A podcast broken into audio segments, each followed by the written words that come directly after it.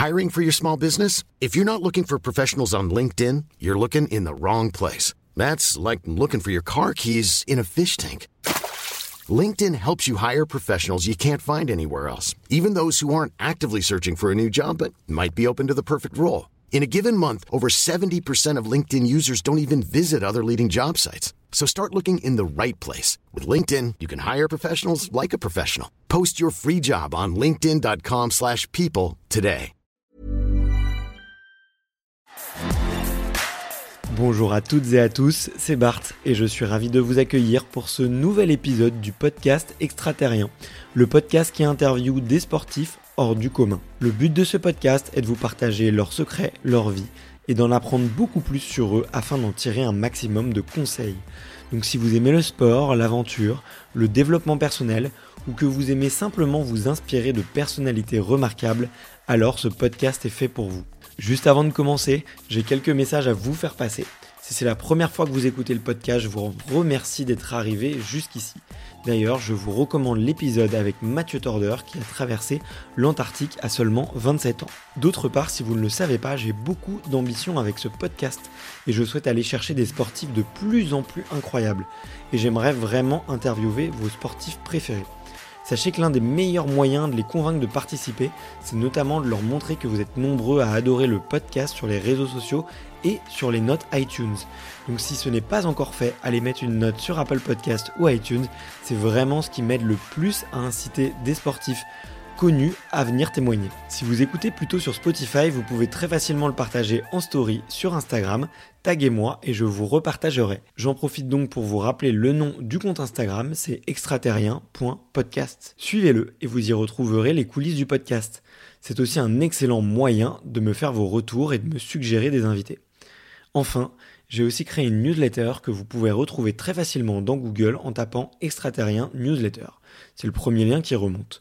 J'y partage des bons plans santé, matériel, préparation mentale, des livres, des documentaires qui m'ont beaucoup inspiré. Allez, je ne vous embête pas plus et je laisse place à mon invité du jour. Salut Fred. Salut Bart. Eh ben écoute, euh, je suis vraiment ravi d'être là. Merci beaucoup pour ton accueil. Bah, avec plaisir. Merci d'être venu, de t'être déplacé jusqu'ici. Ouais, ça a été une, grosse journée. Je, je t'ai dit, je me suis levé à 5h du matin. Les grèves, j'ai cru que j'allais pas décoller. ça va, ça va, ça se voit pas. T'as pas les petits yeux, donc on, est bon. Bon, écoute, c'est cool. J'ai bu mon café. On est, on est bien installé. Écoute, je suis vraiment ravi d'être là parce que en plus, euh, bah déjà, euh, moi, je, en tant que triathlète, forcément, je suivais beaucoup les nageurs et je me suis beaucoup renseigné. Et en plus, bah, tu me, je sais que tu étais un très bon copain de Florent et, et j'ai passé un très bon moment avec Flo et il m'a dit si tu as envie de te marrer, tu vas voir Fred, tu vas passer un bon moment. Et je te vois avec le sourire aux lèvres, donc euh, je sais qu'on on va passer un bon moment aujourd'hui. Avant euh, qu'on rigole et qu'on digresse, euh, qu'on s'amuse un peu, j'ai une première question que j'ai posée 200 fois avec ce micro à tous les athlètes. La question traditionnelle sur le podcast, c'est de savoir quel est ton premier souvenir de sport? Ok, bon écoute, moi quand j'étais gosse, ben, il n'y avait que le foot dans ma vie. Mes premiers souvenirs, je dirais, ils sont tous liés et reliés à l'Olympique de Marseille. On parle de l'Olympique Marseille dès la fin des années 80, début des années 90. Et donc le premier vrai souvenir marquant euh, et qui, euh, qui est toujours très frais dans ma tête, c'est euh, cette fameuse tête de Basiboli lors de la, finale de la Champions League contre, Milan. Donc c'était en 93. Merci de me l'avoir rappelé aussi de la date. Je suis plus sûr entre 91 et 93. Et donc quand l'OM devient champion de l'Europe. Et ce moment incroyable, cette, fête phénoménale que j'avais fait, on était dans la chambre d'hôtel de mon meilleur ami d'enfance. En fait, ses parents avaient un, hôtel à, Perpignan, puisque je suis, je suis originaire de Perpignan, j'ai grandi à Perpignan. Et en fait, tous les matchs de l'OM, on allait en réquisitionner une chambre de l'hôtel pour euh, se mettre devant le match, dans le lit, avec les copains, et à regarder, les exploits de Jean-Pierre Papin, les dribbles de Chris Waddle, les frappes de Franck Sauzé, enfin bon bref, voilà. Euh, cette époque, rien que d'en parler, ça me donne des frissons, parce que c'était vraiment des moments magiques. Et celui-là, le moment, il a été incroyable pour moi, pour nous. À, cette époque-là, on était des, jeunes joueurs de football, on aspirait tous à devenir euh, bah, des grands de ce, sport. Et euh, bah, voilà, c'était très inspirant et un grand moment du sport pour moi. Ok. Comment ça se fait qu'un gamin qui grandit à Perpignan euh, supporte l'OM bah, En fait, parce qu'à Perpignan, euh, bah, mis à part le rugby, il euh, n'y a pas grand-chose d'autre. Il y avait une petite équipe de foot qui, d'ailleurs, une année est, montée en Division 2. L'année en plus où l'OM a été rétro, euh, rétrogradé en Division 2 après le fameux OM Valenciennes, je crois que c'était ça l'histoire. Mais, du coup, enfin, foot à fond. pas du tout rugby, moi, dans, l'âme. Et à jouer au ballon rond dès, mon plus jeune âge, dans la rue, avec les copains, avec les copains de l'école, dans la cour de récréation également. Et, et voilà, la passion du foot, tout simplement. Ok, d'accord. Et l'OM, du coup, vient naturellement parce que c'est l'équipe du moment bah, euh, L'OM vient naturellement, exactement. L'OM vient naturellement parce que c'est l'équipe du moment, parce que c'est l'équipe du Sud euh, et que en ayant grandi à Perpignan, bah, on est méditerranéen. Euh, Marseille étant la ville pour nous, la capitale de la France. on parle pas de Paris déjà à ce moment-là. On est un peu chauvin, nous les Provençaux, à ce niveau-là. Donc, donc voilà, l'OM découlera. Et comme tu dis, l'OM brille à ce moment-là. L'équipe est emblématique. Le président est d'autant plus emblématique, mais l'entraîneur aussi, Raymond Gottal, à cette époque-là, c'était, c'était un personnage. C'était tous les gens euh, de, ce club à l'époque étaient des personnages. Et donc, c'était fasciné par euh, ce qui se passe sur le terrain, mais également par ce qui se passe en dehors du terrain, les, discours, l'avant-match, les préparations, des choses comme ça. Ouais, c'est sûr, c'est sûr. Moi aussi ça me faisait vibrer. Mais mon, mon père était un fervent supporter de l'OM, euh, exilé à Paris, donc c'était dur. C'était dur. Moi, toute mon enfance, c'était dur parce qu'en plus, j'ai commencé à vraiment euh, à regarder le foot, à m'y intéresser aux années Ronaldinho, tu vois. Donc ça commençait à sentir un peu le roussi. donc euh, et puis là, en ce moment, c'est dur. Mais ah, moi, je t'avoue que je suis quasiment plus du tout. J'ai complètement décroché. J'arrive. Euh, ouais, peine de cœur. Bah, c'est vrai que j'ai dû faire mon deuil par rapport à l'OM depuis quelques années. Maintenant, euh, je, suis toujours, mais léger, léger. La Coupe du Monde, oui. Euh, maintenant, le championnat, quasiment pas. Je ne sais pas ce qu'il s'y passe. Ok. Et si Marseille revient à ce haut niveau, est-ce que tu replongerais un œil? Aujourd'hui, alors, il y aurait une partie de moi qui prendrait de la fierté en tant que supporter de l'OM de, voir Marseille briller à nouveau sur le haut du tableau. Mais pour autant, je ne pense pas que je ne redeviendrai fanatique comme je l'ai été à suivre les joueurs, à, connaître le nom euh, de chaque joueur dans toutes les équipes comme je l'ai eu à, un moment. Enfin, quand t'es gosse, tu, tu, tu, tu, idolâtres, tu te passionnes de ça. C'est les, les, petits livrets Panini avec les autocollants, c'est euh, bah, suivre tous les matchs et, et, voir tout ce qu'il se dit, tout ce qui s'écrit euh, sur les joueurs. C'est euh, dès que tu as l'occasion, bah, par exemple, un autre souvenir, vite fait, une petite parenthèse, parce que celui-là, il était marquant, avec mon meilleur ami d'enfance aussi, qui, qui, était dans le foot tout comme moi. On se blesse à peu près à la même période. on est tous les deux sur les béquilles. Et ma mère, ah, donc on est en convalescence, on peut pas jouer, on peut pas s'entraîner, on peut pas s'amuser. Et elle apprend que l'équipe de Marseille est en train de faire sa préparation en début de saison à Font-Romeu. Font-Romeu, lycée climatique, on est à une heure euh, et quart de, Perpignan en bagnole. Elle nous prend tous les deux dans la bagnole, elle nous monte à Font-Romeu dans l'espoir qu'on puisse les croiser. Évidemment, on est euh, accolé devant l'hôtel des, joueurs de l'OM, mais avec euh, une centaine de personnes qui sont attroupées à cet endroit-là.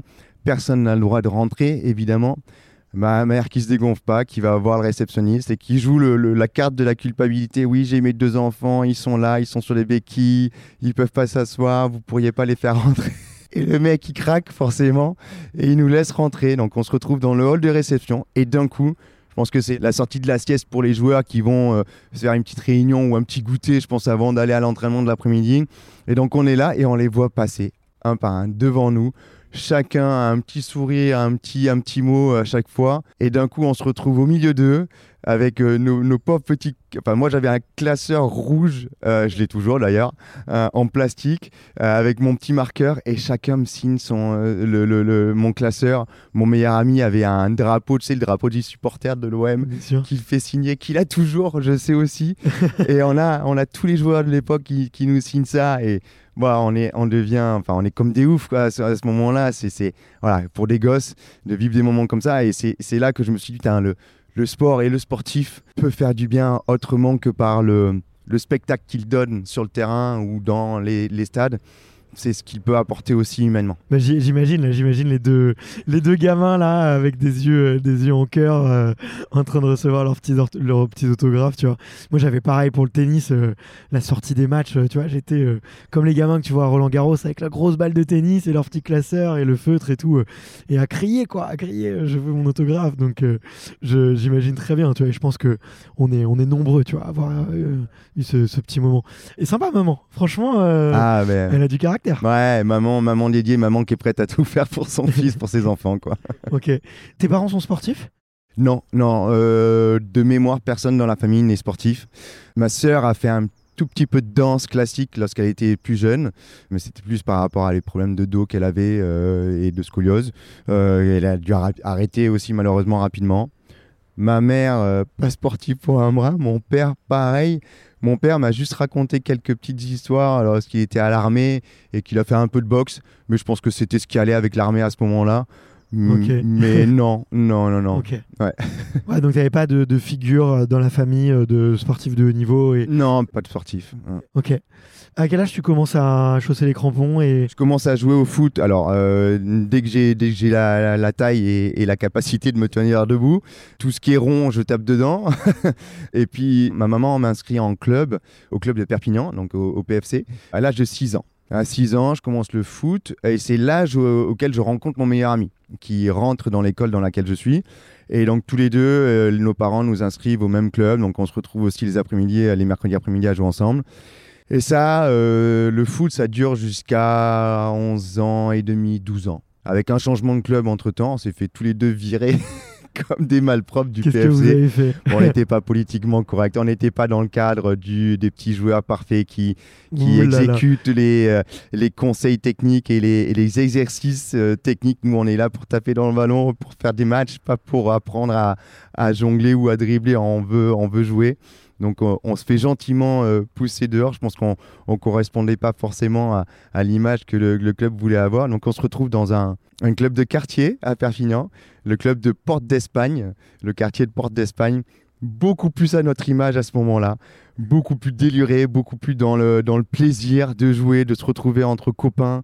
Avec ça, il n'y a pas les résultats forcément, on se prend des dérouillés tous les week-ends, mais on s'amuse, on rigole, on est une équipe complètement décousue parce que chacun veut être l'élément moteur, donc chacun veut être le, le, le, celui qui marque ou celui qui arrête le, but. Enfin bref. Tous attaquants quoi. Mais, ouais, tous attaquants ou tous défenseurs, mais tous en même temps. Donc du coup, ça crée des creux quoi.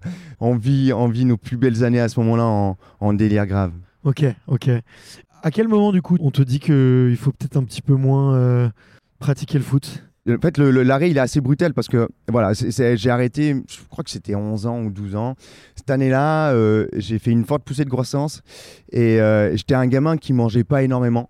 Toute la famille, toute ma famille est assez, assez fine d'ossature. Et en fait, je fais une forte poussée de croissance. Je suis pas au niveau de l'alimentation. Je mange ce que j'ai envie à cette époque-là, euh, c'est-à-dire pas grand-chose.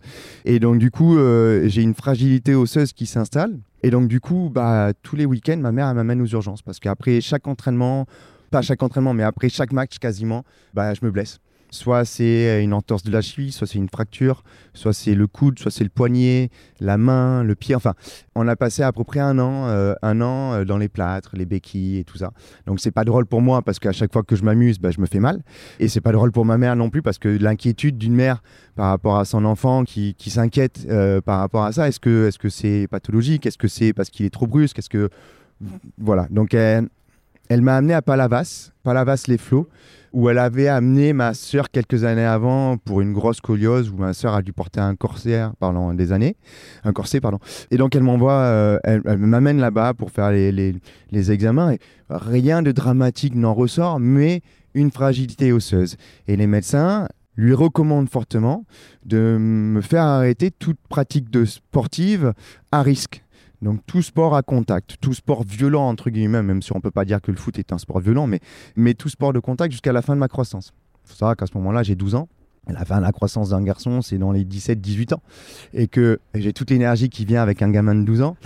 et que ma mère, elle panique à ce moment-là dans le, dans le cabinet du, médecin. Je me rappelle encore de, de la salle où il y avait deux médecins en face de nous et elle leur dit non mais c'est pas possible. Enfin, il faut qu'il fasse du sport. Ouais, il faut qu'il fasse. Je peux pas le garder à la maison comme ça constamment. Il faut qu'il fasse quelque chose.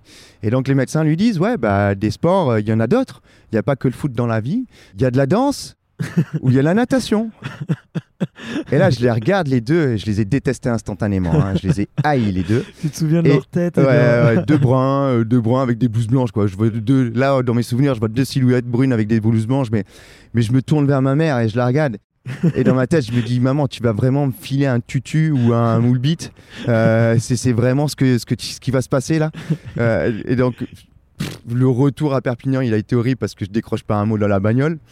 Et ma mère qui dit putain mais comment comment je vais lui faire passer la pilule quoi à ce gosse? Parce que tu, tu lui enlèves. Euh, on vient de t'enlever ta passion quoi. Ouais, on vient de m'enlever ma passion exactement. On vient de m'enlever ma passion. Ça, ça, a été vraiment pour moi ça a été brutal parce que au-delà de ce que je te disais tout à l'heure sur les joueurs de l'OM, ma passion c'était ça. Quand on, tu sais en début d'année euh, dans les classes on te dit euh, bon voilà présente-toi et qu'est-ce que tu veux faire plus tard? Ah bah joueur de foot professionnel.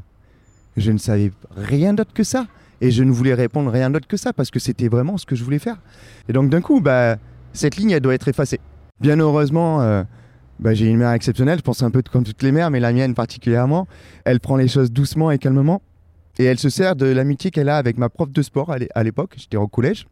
Elle lui en parle. Et ma, ma, prof de sport, Madame Sabaté, Régine Sabaté. Qu'on embrasse. ouais, bah ouais, parce que c'est aussi grâce à elle que la, la, la, piscine a commencé. Elle lui dit Bah écoute, amène Fred avec moi les mercredis après-midi, j'encadre euh, le sport scolaire, l'UNSS. Amène-le avec moi, je vais lui faire un peu nager et je te dirai, on verra ce qu'il ce qu'il en est. Et je fais deux, trois séances avec elle. Puis vient rapidement une première compète parce qu'elle veut me faire une compète de suite. Elle me dit ouais non, euh, ton fils il y a quelque chose donc euh, on va lui faire faire une compète.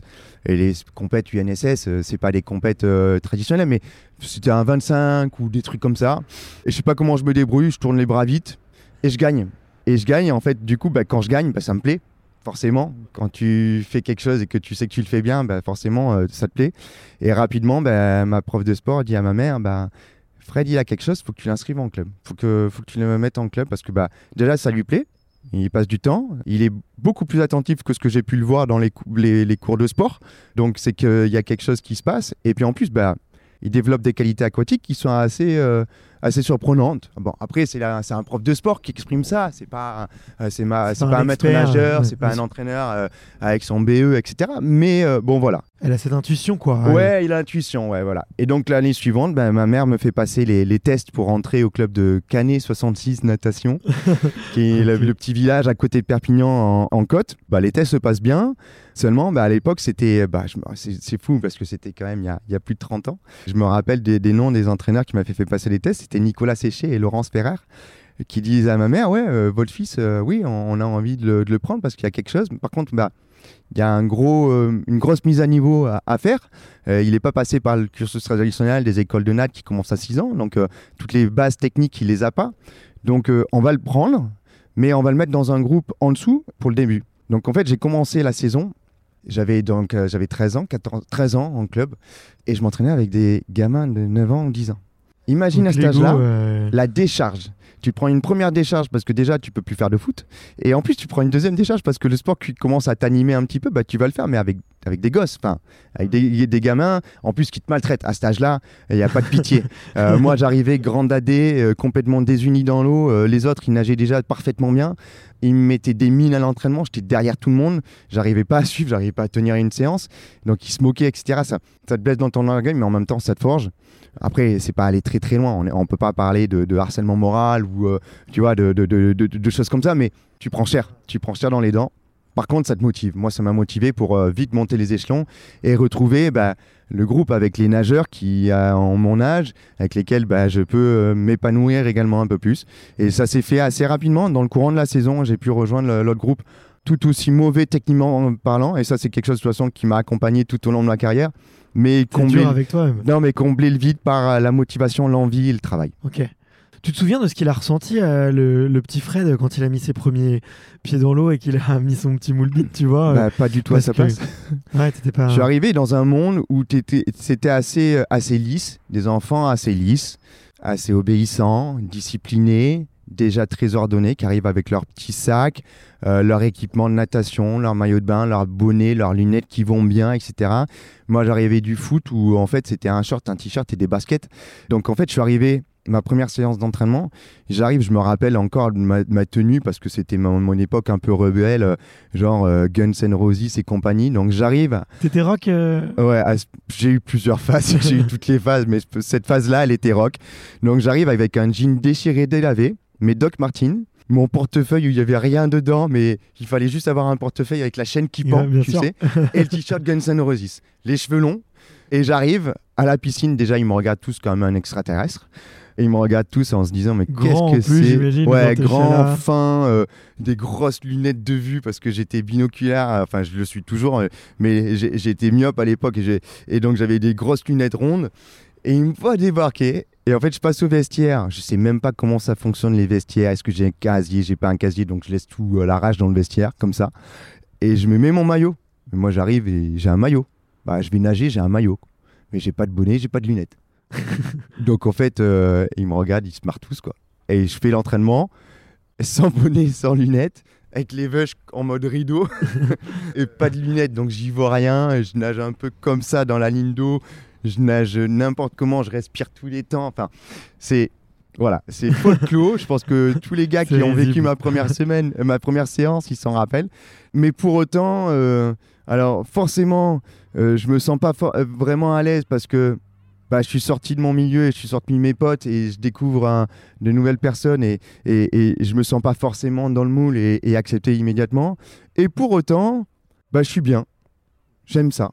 J'aime nager. J'aime me retrouver dans l'eau.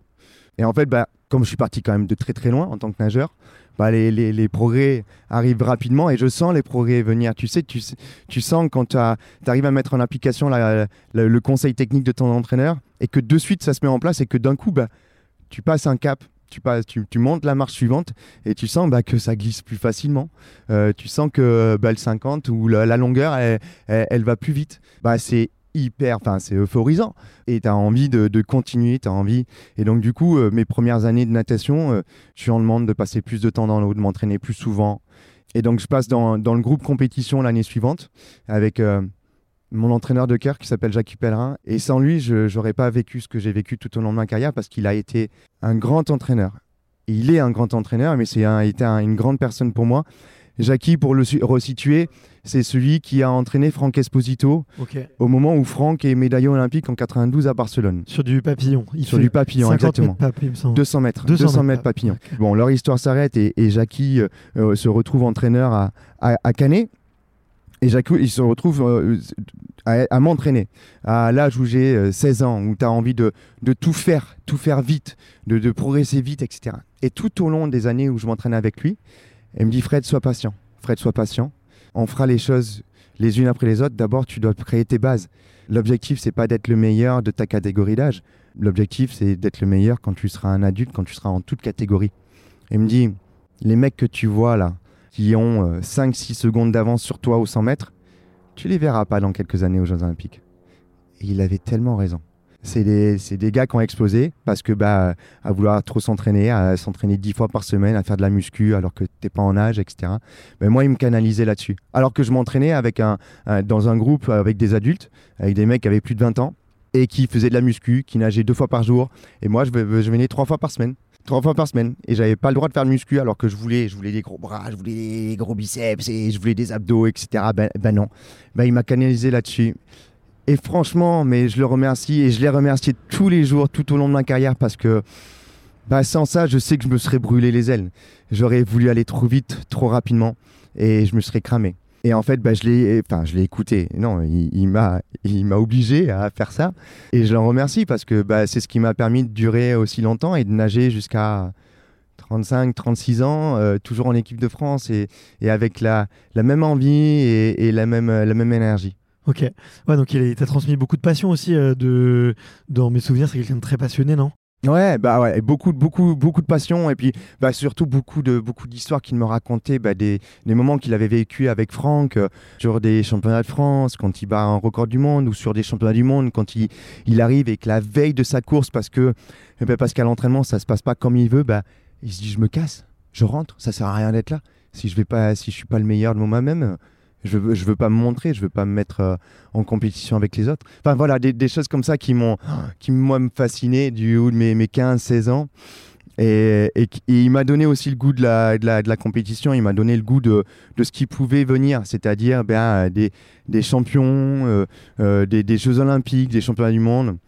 À cela se rajoute aussi un autre facteur qui a été vraiment déterminant pour moi, c'est que le, donc le club dans lequel je nageais, Canet, organisait et organise toujours, donc euh, ça fait un paquet d'années, un meeting de natation qui s'appelle le Mare Nostrum. C'est au mois de mai, au mois de juin en général, qui accueille euh, le temps de, sur trois jours les plus grands noms mondiaux de la natation. Ils font venir un plateau exceptionnel. Et moi, bah, au bout de ma deuxième ou troisième année de natation, je me suis retrouvé à être un, un des petits jeunes qui portent les, les, les casiers. Bah, comme au tennis, ceux qui ramassent les balles, bah, nous, on ramasse les, les, les survettes et les affaires des nageurs euh, quand ils se présentent derrière le plot et qu'ils se mettent en maillot. Et vite, vite, tu cours de l'autre côté pour aller leur ramener ou tu l'amènes euh, Ça à la zone. comment ça? Les, les, les, enfants qui font ça, ils ont. C'est vrai, c'est. Bah, je sais même pas. euh, Ils sont que- tous bénévoles, bien Ouais, sûr. on est tous bénévoles, on est tous des nageurs du club. Mais du coup, tu te retrouves derrière, à, à cette époque, bah, le, le nom euh, du, du- du sprint mondial, c'était Alexander Popov. Et c'est pas n'importe qui. C'est pas n'importe qui, exactement. Et moi, je Il y, a- y des sprinteurs français? À cette époque, ouais, il y a euh, fin de carrière Christophe Calfayan, euh, mais que j'ai quasiment pas vu, moi. Il y a des Romain Barnier, Ah, d'accord. voilà, qui sont là, qui sont en train d'émerger, mais pas plus. Voilà, euh, ben, on reviendra là-dessus parce que derrière, ben, je découvre les, les Jeux Olympiques aussi euh, l'année suivante et je commence à suivre un peu l'équipe de France, mais il n'y a pas de sprinter. Il y a Christophe Calfayan, ouais, en sprint. Euh, Stéphane Caron, qui a été médaillé olympique en 92, a déjà arrêté. Bref, donc non, il n'y a pas vraiment de sprinter français, mais par contre, bah, je vois Alexander Popov qui pour moi est ma référence parce que Bien je sûr. me prédestine déjà à être un sprinter. Forcément. Et donc, euh, je vois Alexander Popov qui est double champion olympique en 92 à Barcelone, double champion olympique qui deviendra par la suite double champion olympique à, à Atlanta en Attends. 96.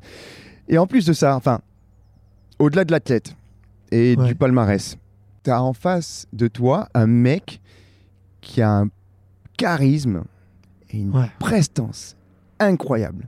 Cette froideur russe, évidemment, Mm. mais cette, je parle presque de noblesse athlétique. Il a une euh, dans l'eau, c'est incroyable à voir nager. Mm. C'est d'une fluidité, c'est une glisse que j'ai jamais revue dans un autre nageur, chez un autre nageur, pardon. Mais hors de l'eau, une classe et une élégance qui imposent le respect. Et donc moi, gosse, à ce moment-là, bah, la transposition, elle est facile. Je me dis, bah, plus grand, je vais comme lui. Et t'as quel âge à ce moment-là quand tu le vois? J'ai 15 ans. 15 ans, 15-16 ans. Et en fait, bah, de là, bon, il n'y a pas uniquement, euh, il y a pas uniquement Popov dans, dans... À l'époque, les, les stars de la natation, euh, c'était les Russes, essentiellement. Quel était l'engouement pour les, les- les jeux et quel était l'engouement pour euh, la natation euh, dans les, pour les Jeux de 92 L'engouement au niveau du, du public, de ce que je me rappelle, moi, c'était plus tourné vers l'athlétisme. Ouais. À cette époque-là, on a Jean vrai. Galfione, Marie-Jo. on a Marie-Josée Pérec. Et à l'instar de la natation où, si tu veux, le seul visage de l'équipe de France euh, en 96, c'est un peu Franck Esposito. Et en fait, la natation euh, aux Jeux Olympiques, la natation française, l'équipe de France aux Jeux Olympiques de 96, elle s'effondre un peu. Enfin, elle s'effondre. C'est qu'elle n'est pas à la hauteur de ses attentes ou de ses espoirs. De mémoire, je crois que Franck finit quatrième du 200 mètres papillon et que euh, c'est le seul athlète de l'équipe de France de natation à accéder à une finale. Et en fait, il y a une décomposition majeure qui se fait à ce moment-là parce que bah, du coup, euh, le DTN en place décrit un petit peu des athlètes, se dit que une fois qu'ils ont passé le cap des sélections, ils se mettent en- un peu en mode club med et euh, l'objectif, il est de participer au jeu, mais pas de briller là-bas. Enfin, donc il y a euh, une petite mise en, posi- en opposition qui se crée au niveau de l'équipe de France, enfin au niveau des athlètes et des dirigeants et de la Fédé. Ça, c'est un schéma qu'on retrouve un peu dans tous les sports. qui se reproduit malheureusement de temps en temps. Ouais. Quand ça va pas, quoi. Ouais, voilà, quand ça va pas, exactement. C'est vrai que quand tout va bien, c'est beaucoup plus facile. Et donc, du coup, bah, non, euh, natation euh, française, on n'en parle que très peu. Et surtout, quand on en parle, c'est plus pour dire, bah, ils se ils cassent, cassent la gueule. Ils sont pas à la hauteur, euh, blablabla, blablabla. Et c'est vrai qu'à ce moment-là, il y a un immense gap de niveau entre la natation américaine, la natation russe, les Chinois et le reste de la natation européenne. Euh, Il y a pas une énorme, natation européenne et il n'y a pas une nation française qui peut euh, rivaliser avec les, grands de, cette époque-là. Donc l'engouement, il est tourné vers d'autres sports. De mémoire, il y avait aussi de la gym. Je me rappelle plus les athlètes euh, en lice à cette époque-là, mais bon bref, on va chercher un peu le judo, évidemment. Euh, David Douillet, pardon, j'oublie, mais enfin, d'autres sports qui font que bah, l'équipe de France olympique brille quand même mais pas grâce à la natation. Donc il y a très très peu d'engouement. Et de ce que je me rends compte et mes, souvenirs au niveau de l'engouement euh, du public, euh, au niveau de la natation, c'est que sur mes premières années, en fait, la natation existe qu'une fois tous les quatre ans. Au moment des Jeux, c'est là que la natation prend de l'importance parce que, bah, euh, par définition, on dit souvent que l'athlétisme et la natation sont les deux sports phares des Jeux Olympiques. Le reste de l'année, le reste des quatre ans, la natation n'intéresse que très peu mais encore une fois, tout s'explique au niveau euh, par rapport aux résultats également. L'engouement, tu le crées par rapport à des, exploits sportifs et, et, les gens veulent s'intéresser. Enfin, aujourd'hui, je crois que pour faire un, parallèle en ce moment avec, avec la, GP500 en moto, par exemple, euh, je pense qu'il y a eu euh, très rarement autant d'engouement au niveau du public français pour les grands prix moto que depuis que Quartararo et Zarco brillent et sont sur le haut du tableau. Et moi, le premier d'ailleurs. Moi, le premier, alors bien évidemment, euh, fasciné par Rossi à la grande époque, mais euh, j'aurais pas été capable de, de suivre, j'aurais pas voulu suivre l'ensemble du championnat. Aujourd'hui, j'étais tout excité dimanche quand il y a eu le premier Grand Prix du Portugal. Bon, euh, un peu déçu, mais content pour Zarco en quatrième, déçu pour Quartararo en huitième, mais peu importe, voilà. Et je pense que, que c'est un peu comme ça aussi que la natation bah, s'est fait un nom. C'est pas parce que du jour au lendemain, les gens se sont dit ah la piscine c'est sympa, les piscines sont jolies, les nageurs aussi. Euh, non, c'est parce qu'il y a comment il y a eu des résultats et euh, que l'attention s'est tournée vers nous et que derrière bah, l'engouement s'est créé. Mais à cette époque-là, en 96, il y en a quasiment pas. Ok, mais toi, tu y crois? Bah moi j'y crois parce que c'est ce que j'aime en fait.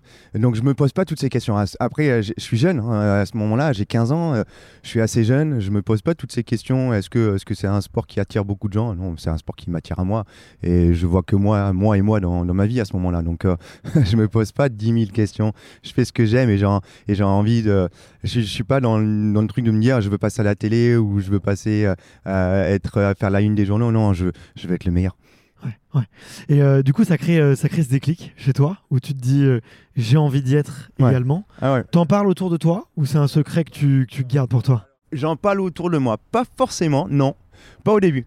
Ah, non, non, à 96, quand ça, je me rappelle, tu sais que ça, je l'ai encore. Tiens, il faudrait que je le retrouve parce que ça, c'est. Je fais la rentrée scolaire, pas une collège troisième, toujours très attentif en cours, à dessiner sur ma gomme et à écrire sur ma gomme JO Sydney 2000. Sur toutes les faces de ma gomme, j'écris JO Sydney 2000 au bic. Ok. Voilà. On a tous fait ça en plus d'écrire un truc sur ces gommes. ouais. Et d'habitude, tu écris des conneries en fait. tu écris le, nom de ta le nom de ta ouais, voilà. Exactement. Le nom de ton joueur préféré ou quoi. Moi, j'écris si JO Sydney 2000 et je le répète. Et en plus, à cette époque-là, j'ai jamais été un délinquant. Hein. Maman, rassure-toi, j'ai jamais fait euh, de, de, conneries, mais j'aimais bien écrire sur les murs. J'aimais bien taguer, j'aimais bien graffer, etc. Donc du coup, je graffe sur mes, mes leçons et plutôt que de graffer mon pseudo, eh ben, je commence à graffer JO Sydney 2000. Et ça sort de partout. JO Sydney 2000 qui revient à chaque fois. Et en fait, ça rentre dans ma tête petit à petit, mais c'est mon message personnel. Et c'est là que mon rêve, il continue. Et je sais que cette gomme dont je te parlais, je l'ai encore, je l'ai encore dans un de mes cartons, je l'ai gardé ça. Donc euh, voilà. Et ça, ça grandit en moi comme ça. Et je commence à l'exprimer uniquement bah, l'année qui précède les Jeux, en 99. Je change de club cette année-là et je rentre en Pôle France. Je rentre en sport-études à Antibes. Je rentre à l'internat, au Crêpes. Euh, donc je quitte le foyer familial, je quitte maman euh, et j'arrive au, au Crêpes. Et, là, je, je viens un changement radical parce que bah, euh, tu deviens un peu plus indépendant, même si tu n'as pas du tout la maturité pour l'être. Donc tu décuples les conneries, mais aussi tu décuples le, nombre d'entraînement. Donc euh, je galère toute l'année pour être à niveau, pour suivre le, rythme. Mais en même temps, je me, je me lie d'amitié avec des copains et avec les, copains qui sont en crêpes avec moi, etc. Et je me rappelle d'une soirée, d'ailleurs, mon meilleur ami, qui est le parrain de ma fille et que j'ai rencontré à cette époque-là, qui était nageur, on, me le rappelle souvent. On se fait une petite soirée aux crêpes. On n'a pas le droit de faire des soirées au crêpes, désolé, hein, mais bon, on se fait une petite soirée au crêpes quand même. Et à cette époque-là, bah, on se ramène deux trois bouteilles qu'on a qu'on a shippées au supermarché. On s'alcoolise comme euh, comme des gosses de, de 18-19 ans, euh, voilà. Avec du Malibu quoi. Malibu Coco, voilà. Et donc on écoute de la musique, etc. Et tous euh, bah, dans ma chambre, on est 4-5 dans ma chambre, fenêtre ouverte, etc. Et d'un coup, dans mon, dans mon petit délire, je, je m'ouvre un peu aux autres et je monte sur le bord de la fenêtre. Alors rassurez-vous, hein, on est en rez-de-chaussée, hein, donc il n'y a, pas de, a pas de bide, je prends pas de risque, etc. Je suis quand même quelqu'un d'assez peureux dans la vie, donc je euh, je prends pas de risque. je monte sur le bord de la fenêtre et je leur dis, avec mon verre comme ça, je leur dis les gars, un jour j'irai au jeu. Un jour j'irai au jeu. Et là on est, on est en mois de novembre 99, quoi, tu vois. Et ils éclatent tous de rire. Mais moi le premier, de ma connerie, de l'exprimer et tout ça. Et puis au mois d'avril 2000, bah, viennent les sélections euh, pour les Jeux Olympiques. Et je me qualifie. Mais sorti de nulle part. Enfin, c'était euh, vraiment. Enfin, je, je, fais une progression qui n'était pas du tout prévue. Euh, je gagne plus de 2 secondes et demie sur mon, mon chrono aux 100 mètres. En 6 mois comme ça? Ouais. Et, et, je rentre en équipe de France sur le relais. Et en fait, ce relais, bah, il doit passer une étape supplémentaire parce que bah, il y a eu des déconvenus avec les dirigeants et, le DTN. Donc il n'avait pas trop confiance dans les relais à cette époque-là.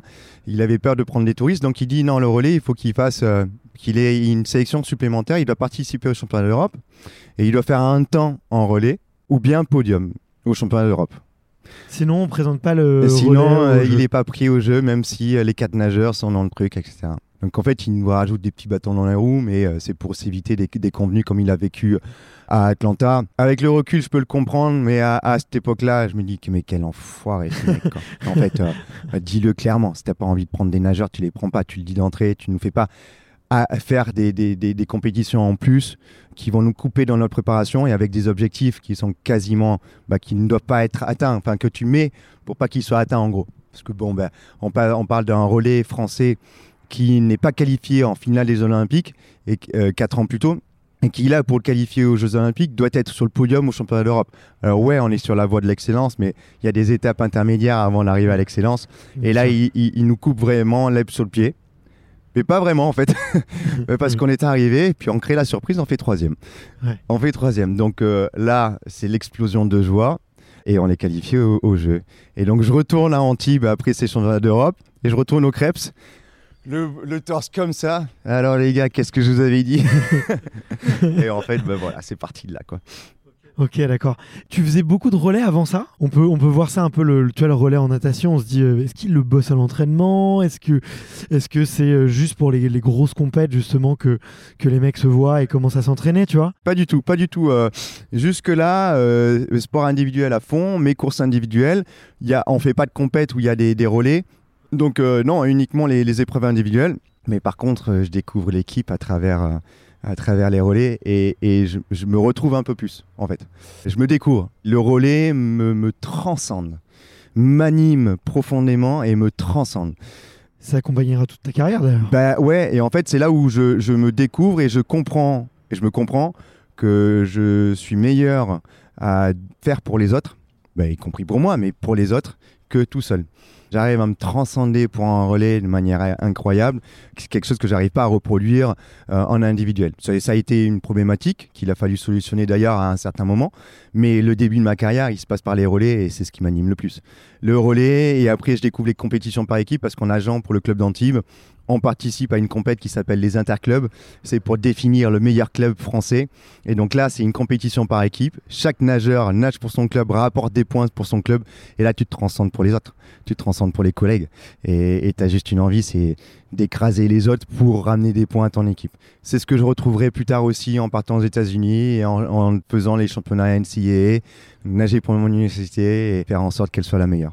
Ok. Tu sais d'où ça vient Cette envie de te surpasser pour les autres et, peut-être de ne pas réussir à reproduire euh, quand c'est une compétition individuelle? Alors, si je le mets de manière un peu péjorative, je pense que ça serait par manque de courage de ne pas euh, assumer et de ne pas euh, savoir m'exprimer à mon plein potentiel et de ne pas assumer que je peux être bon quelque part à cette époque-là. D'être vraiment introverti. J'ai gosse, j'étais hyper timide, réservé, introverti. Ouais. Ah, J'aurais jamais dit ça de toi, quoi. Mais, mais, mais tellement. Ouais, ouais. Tellement. Euh, à rester dans mon coin, euh, à me trouver complètement inintéressant, euh, moche, tout ce que tu peux imaginer de négatif, je, lui- je me, voyais moi. Donc euh, forcément, euh, quand tu montes sur le plot euh, et que bah, tu te sens pas très à l'aise dans ton corps et dans, dans, ta vie, bah, tu as du mal à exprimer ton plein potentiel, même si tout le monde a beau te le dire, ouais, tu es super fort, ouais, tu as des qualités, etc.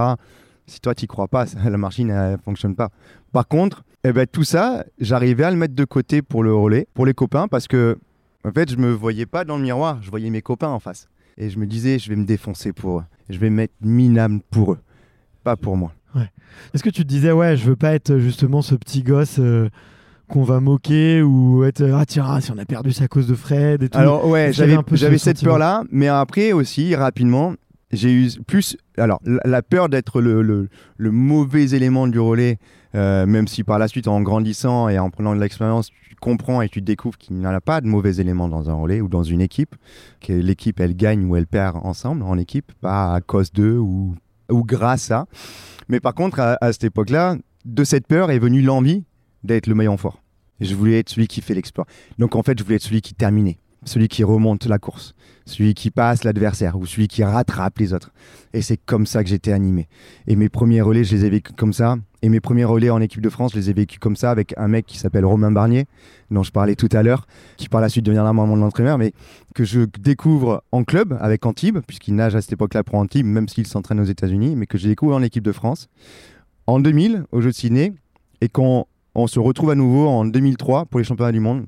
Et en 2003 pour les championnats du monde, on est, euh, je te fais la petite anecdote rapide, mais on est en, finale du 4 x 100 mètres nage libre. On a fait le troisième temps des séries le matin, mais on est parfaitement conscient que c'est pas une vraie troisième place parce que bah, le matin, nous, on a mis notre équipe, les quatre meilleurs français. On n'en a pas cinq, on n'en a pas six, on en a quatre. Par contre, les équipes américaines, russes et compagnie, les Australiens et compagnie, ils ont mis leur équipe bis et ils font rentrer euh, les gros calibres l'après-midi.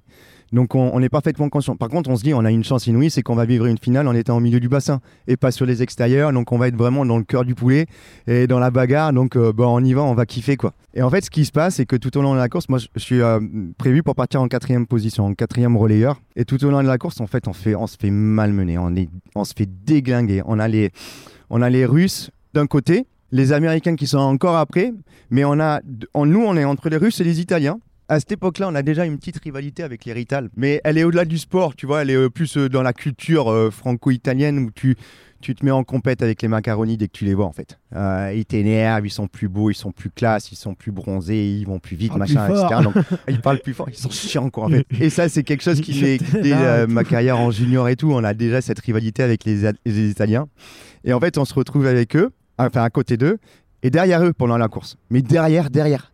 Et en fait, ça me met la haine, ça me met la haine. Et en fait, Romain lance le relais en première position, et dès qu'il sort, il vient et il me parle. Et en fait, moi, je suis euh, face à la piscine, assis euh, sur le, fauteuil, j'attends mon tour, j'essaye de rester calme, de garder, canaliser mon, mon énergie. Et à côté de moi, j'ai un Barnier en folie qui me parle et qui me dit des mots et qui m'insulte et qui me dit Tiens, on va pas se perdre des... Enfin, bref, il me dit plein de choses.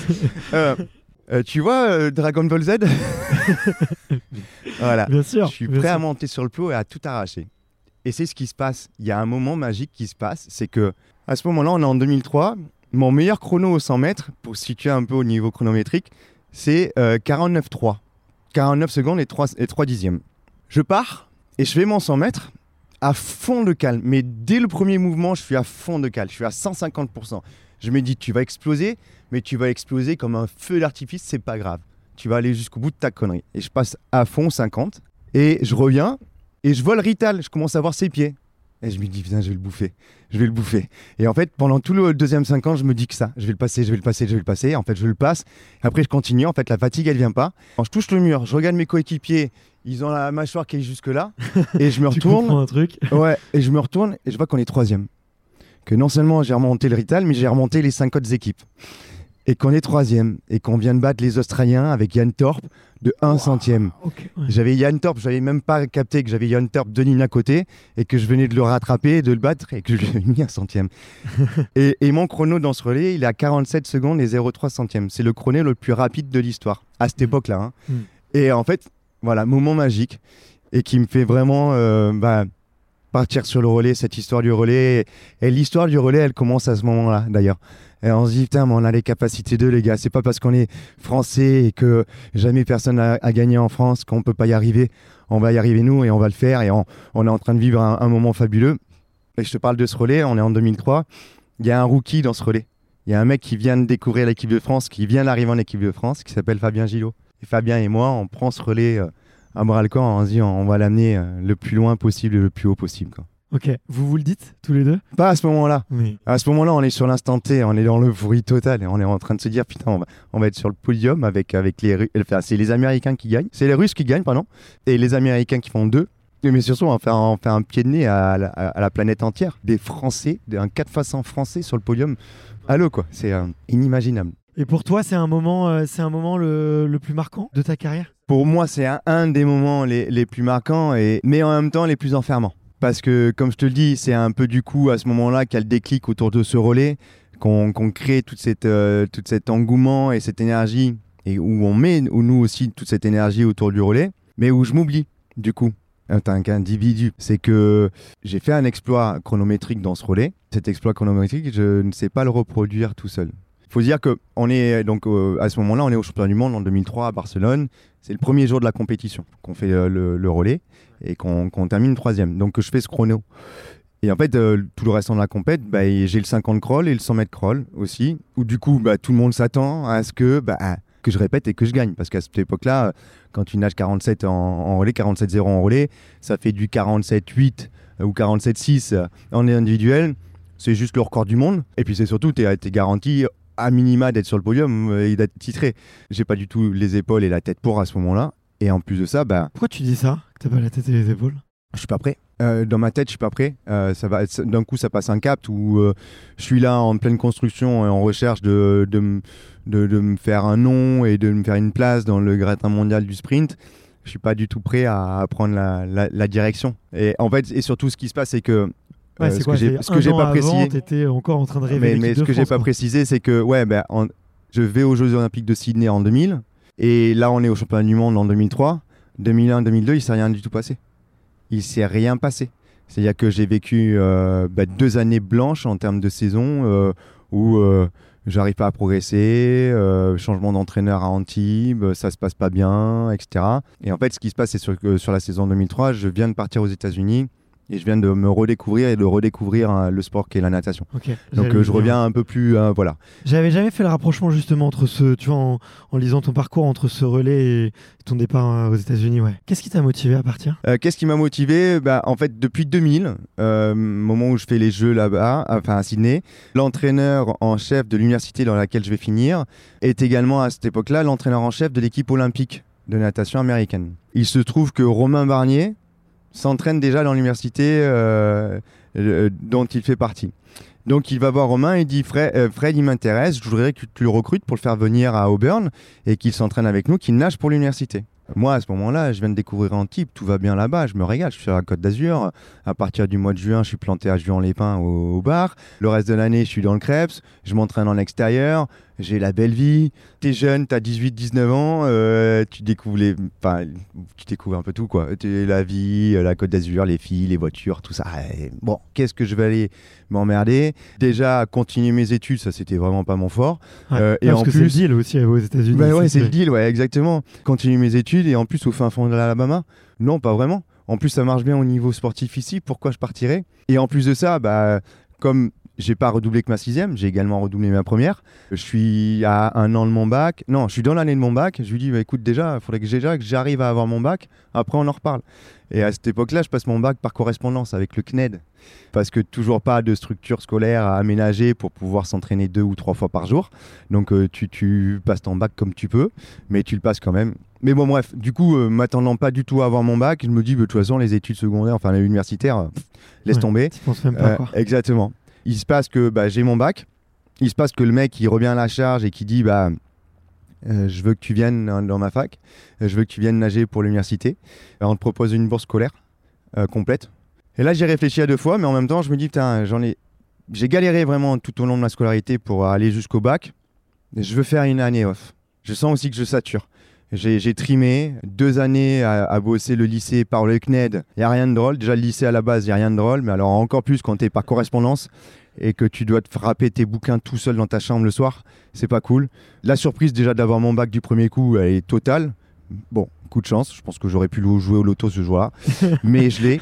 Euh, c'est bien de le reconnaître. ah bah ouais, clairement, clairement. Mais, mais je lui dis non, je, je, veux faire une année où en fait je me focalise et je me concentre uniquement sur la natation. Je veux, je veux faire comme si j'étais pro.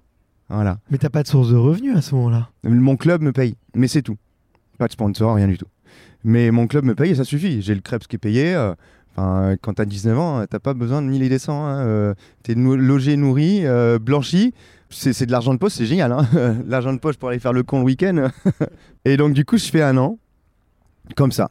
Et l'année, euh, sportivement parlant, c'est pas, pas bien. Humainement, génial, évidemment. Mais sportivement, euh, bah, je régresse. Je régresse et euh, je me qualifie même pas en finale du 100 mètres au championnat de France. Alors que je suis sélectionné en équipe de France deux ans avant, etc.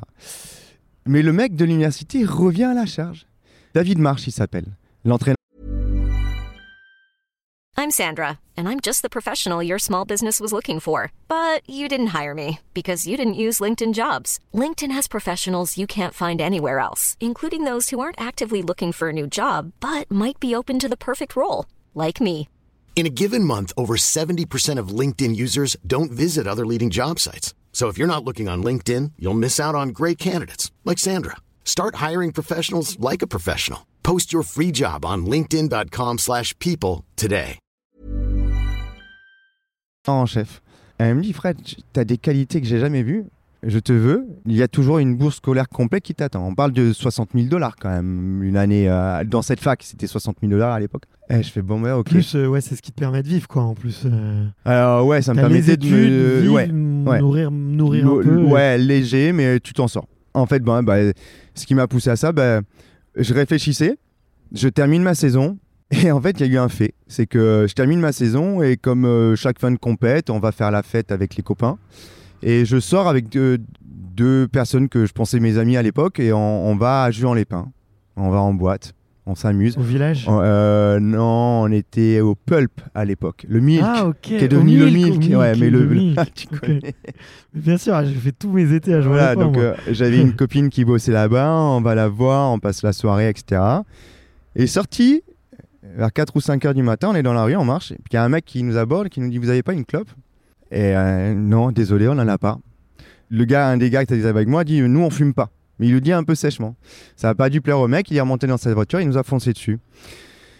Il nous a pas renversé, on a évité de justesse, mais moi, un petit peu alcoolisé, euh, pas fanfarant, mais toujours dans le bisounours je m'approche de lui quand il commence à sortir de la voiture, mais en mode, euh, bah, viens, regarde, je dois avoir de la monnaie, on va se trouver un bureau de tabac. Enfin, en plus, vraiment dans cette démarche-là.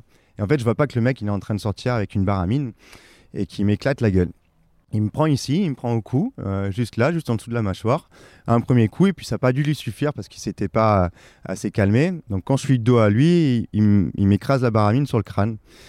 Et je me retrouve 3 euh, mètres plus loin sur le trottoir avec euh, bah, le crâne ouvert, euh, du sang partout, je perds connaissance, etc., etc. Donc je commence mes vacances en passant 3 jours à l'hôpital avec, avec 13 points de suture dans le crâne, traumatisme crânien, les vertèbres, enfin il une entorse des cervicales due au, choc. Enfin, et là je me dis mais en fait c'est pas ça quoi, c'est pas ça que j'ai envie de vivre, c'est pas l'endroit où j'ai envie d'être. Et, et donc en fait ça me conforte dans mon idée et je me casse. Et je dis bah je vais aller m'expatrier là-bas. Bon, il y avait un travail qui avait été fait euh, par, par Romain hein, Barnier euh, sur euh, viens, tu verras la vie universitaire, la vie d'étudiant là-bas.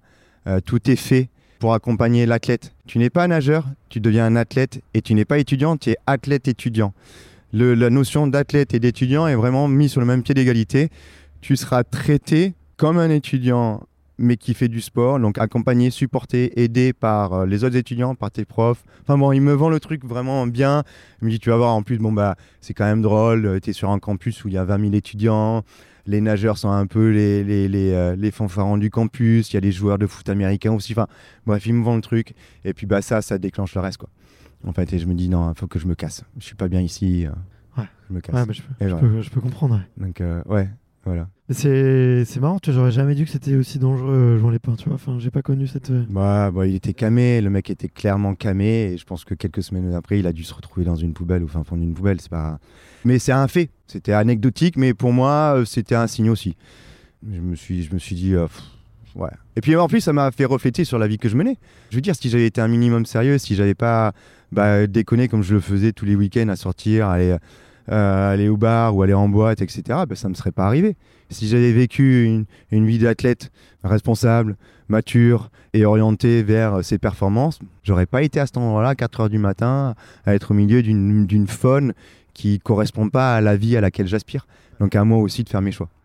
Mais Du, coup, pourquoi tu fais ces, choix-là, tu vois, euh, alors que tu as déjà eu une sélection en équipe de France au jeu? C'est la vie, la vie de jeune qui t'attire, euh, où il y a trop de tentations, y a... tu commences à en vivre, tu vois? Il y a des tentations dans lesquelles je, je m'engouffre, évidemment. Faut pas oublier, j'avais 18 ans à l'époque. euh, je sors de ma petite campagne perpignanaise. Je découvre la, je découvre la Côte d'Azur avec tout ce qui peut briller, toutes les nanas, euh, tout- tout- toutes les, Les sorties, les- quoi, les tentations. Enfin, voilà, les sorties, tout ça. Et euh, donc, forcément, je tombe, je tombe là-dedans. Je tombe là-dedans parce que ça m'attire. Parce que, bah, à ce moment-là, nageur, tu commences à prendre un peu de carrure. Tu commences à te dire, bah, je suis pas si mal par rapport aux autres physiquement. Tu plais, t'aimes plaire. Donc, tu te dis, bon, bah, j'aime être avec des gens à qui je plais. J'aime être flatté je vais continuer d'y aller. Mais c'est des gens qui, euh, bah, n'aspirent pas à la même quête sportive que moi. Et donc, du coup, euh, bah, à un moment, il faut que je m'en détache. Et à un moment, il faut que je m'en détache. Et puis à un moment aussi, euh, même si tu, dis, tu le dis, j'ai vécu une première sélection en équipe de France, j'ai vécu des, beaux moments, mais ça me suffit pas et ça me convient pas. Parce qu'une fois que j'ai vécu les Jeux, si tu veux, j'ai vécu les Jeux à Sydney en 2000, on fait deux finales. Finale au 4 x 100 mètres nage libre, finale au 4 x 100 mètres 4 nage. Donc je suis très content, mais ça me convient pas. Moi, je veux faire une médaille. Bah, maintenant que j'ai vécu les Jeux, maintenant que je sais ce que, ce que c'est, bah, maintenant je veux faire une médaille. Mais je vais être plus fort et je vais être dans les meilleurs. Et puis bah, derrière, après, tu as tous tes, tes rêves qui deviennent des objectifs et tu te dis, bah, mon rêve, c'est d'avoir une médaille olympique. Par la suite, mon rêve, bah, c'est d'être le nageur le plus rapide du monde. Mon rêve, c'est de battre le record du monde. Mon rêve, c'est d'être le premier nageur à casser cette barrière. Euh, mon rêve, c'est d'être champion d'Europe. Mon rêve, c'est champion du monde. Et puis, c'est comme ça que ça se déroule. Quoi. Ouais, bien sûr. Tu penses que c'est une, une chance qu'il y ait eu un lien direct de corrélation entre euh, trop de soirées, alors il en faut toujours un peu, faut décompresser, hein, et une régression, tu vois, en termes de performance On s'attend pas à un athlète de 19-20 ans à régresser. Mais non, mais non, mais parce que quand tu fais tout de travers et que tu fais tout ce qu'il faut pas, en fait, euh, évidemment, le, le corps il suit pas. Et puis c'est là aussi où je me suis rendu compte que bah, j'étais pas aussi talentueux qu'on avait pu essayer de me- me- m'en convaincre et que sans un minimum de travail, j'y arriverais pas. Mais c'est ça qui m'a donné aussi le déclic. Quand je suis arrivé aux États-Unis, euh, je suis devenu un acharné du boulot. Alors, ce qui est assez Puis paradoxal. entouré d'autres acharnés. Ouais, ouais, mais c'est assez paradoxal pour un sprinter, parce que les sprinters associés à branleur. Sprinter branleur. Tu on est les derniers arrivés, on est les premiers sortis, on est les premiers à faire les kékés au bord du bassin. Mais pour autant, euh, Ah, mais vous avez, vous, allé quand même déjà énormément de kilomètres. alors on, a, on avale énormément de kilomètres dans la mesure du possible, parce qu'au bout d'un moment, moi physiquement, bah, mon corps il suit pas, donc euh, tout est adapté aussi. Mais par contre, je fais tout à 100% à ce moment-là. Je fais tout à 100%. Je me donne corps et âme. Et en plus de ça, je découvre euh, la pratique d'un sport individuel, mais euh, de manière collective. Elle est paradoxale cette phrase, mais parce que tu fais un sport individuel, par contre tu t'entraînes en équipe. Et je découvre que la réelle définition du mot équipe, du mot collectif, l'entraide, l'accompagnement, le soutien, le support, l'encouragement. Les jours où j'étais moins bien, ils étaient là. Les jours où j'étais moins bien, j'étais là. Et c'est là que ça crée une putain de dynamique. Et en fait, le matin, tu te lèves. La première année là-bas, je m'entraînais à 5 h du matin le matin. Euh, ça veut dire que tu te lèves, il est 4 heures. Bah, tu te lèves pas pour ta gueule. hein. Tu te lèves pour la gueule des autres. Parce que euh, tu sais que tu y tu vas au charbon avec tes collègues. Parce qu'en fin de l'année, tu vas affronter les autres universités et tu fais bloc. Et c'est au-delà de la famille. C'est un- bloc. On est un groupe militaire presque. On est débarqué, on a débarqué en mission. Et, euh, c'est de là, je suis désolé, c'est peut-être un peu décousu, mais derrière, euh, bah, on gagne trois fois le, le titre national de champion universitaire, trois années d'affilée, les trois années où j'y suis. Et on est en mission et on a décidé d'être les- meilleurs. Et on n'est pas parti avec les meilleurs au départ, mais on est la meilleure équipe. On n'est pas les meilleurs individus, mais on est la meilleure équipe. Ah, il est incroyable, je trouve, ce système universitaire euh, pour ça dans le sport. En, en tout cas, je trouve euh, à faire de vous des athlètes effectivement de sport individuel et à vous montrer l'importance du collectif, l'importance de se tirer vers le haut, l'importance de, de, se challenger, de s'entraider, de montrer que tu vieillis, donc tu as des plus jeunes qui arrivent et tu deviens, t'arrives, t'es le rookie et puis on te fait. Tu montes ton fait... échelon et tu prends un rôle différent chaque année au sein de l'équipe. Et ma dernière année, j'en ai été capitaine. La première année, je parlais quasiment pas un mot d'anglais.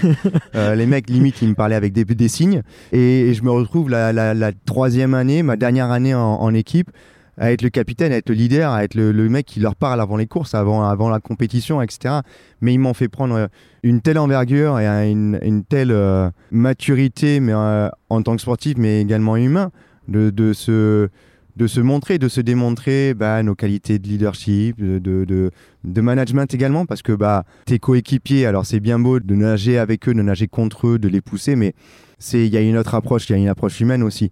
Il faut les considérer, il faut qu'on qu se considère entre nous, il faut accompagner, il faut comprendre pourquoi cette semaine il est dans le dur, est-ce qu'il y a du perso, du scolaire, du physique, et là tu, tu te mets vraiment à l'écoute des autres t'es pas uniquement centré sur toi-même, tu es centré sur les autres. En fait, euh, à partir du moment où tout le monde met ça en application, eh bien, ça crée une synergie globale et totale qui nous permet à l'arrivée d'être à notre meilleur niveau possible.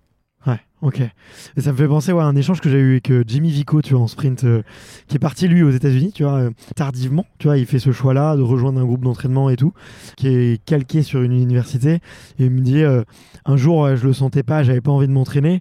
Et il y a un gars qui lui fait, qui fait des moins bons temps que lui, mais tu vois, ça joue à des, des centièmes et qui lui, qui lui tape dans le dos, qui lui dit si tu viens à l'entraînement, sinon j'aurais personne à qui botter le cul aujourd'hui.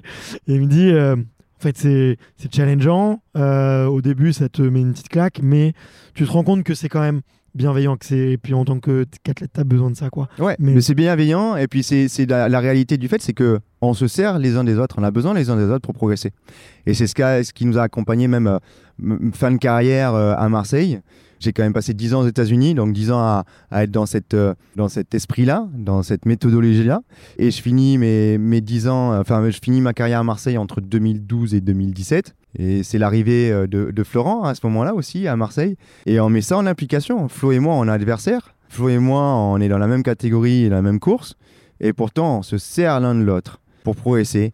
Et on est dépendant l'un de l'autre pour progresser. Les deux premières années de Flo à Marseille, surtout la première année, Flo, il arrive, il est tout jeune encore, il a un peu peur. Et il a 19 ans, il a, la peur qui vient avec cette jeunesse. Ce qui se passe, c'est que je lui en veux beaucoup cette première année-là parce qu'il arrive avec cette peur du jeune qui découvre un peu l'entraînement de haut niveau, la régularité, la difficulté, la fatigue, etc.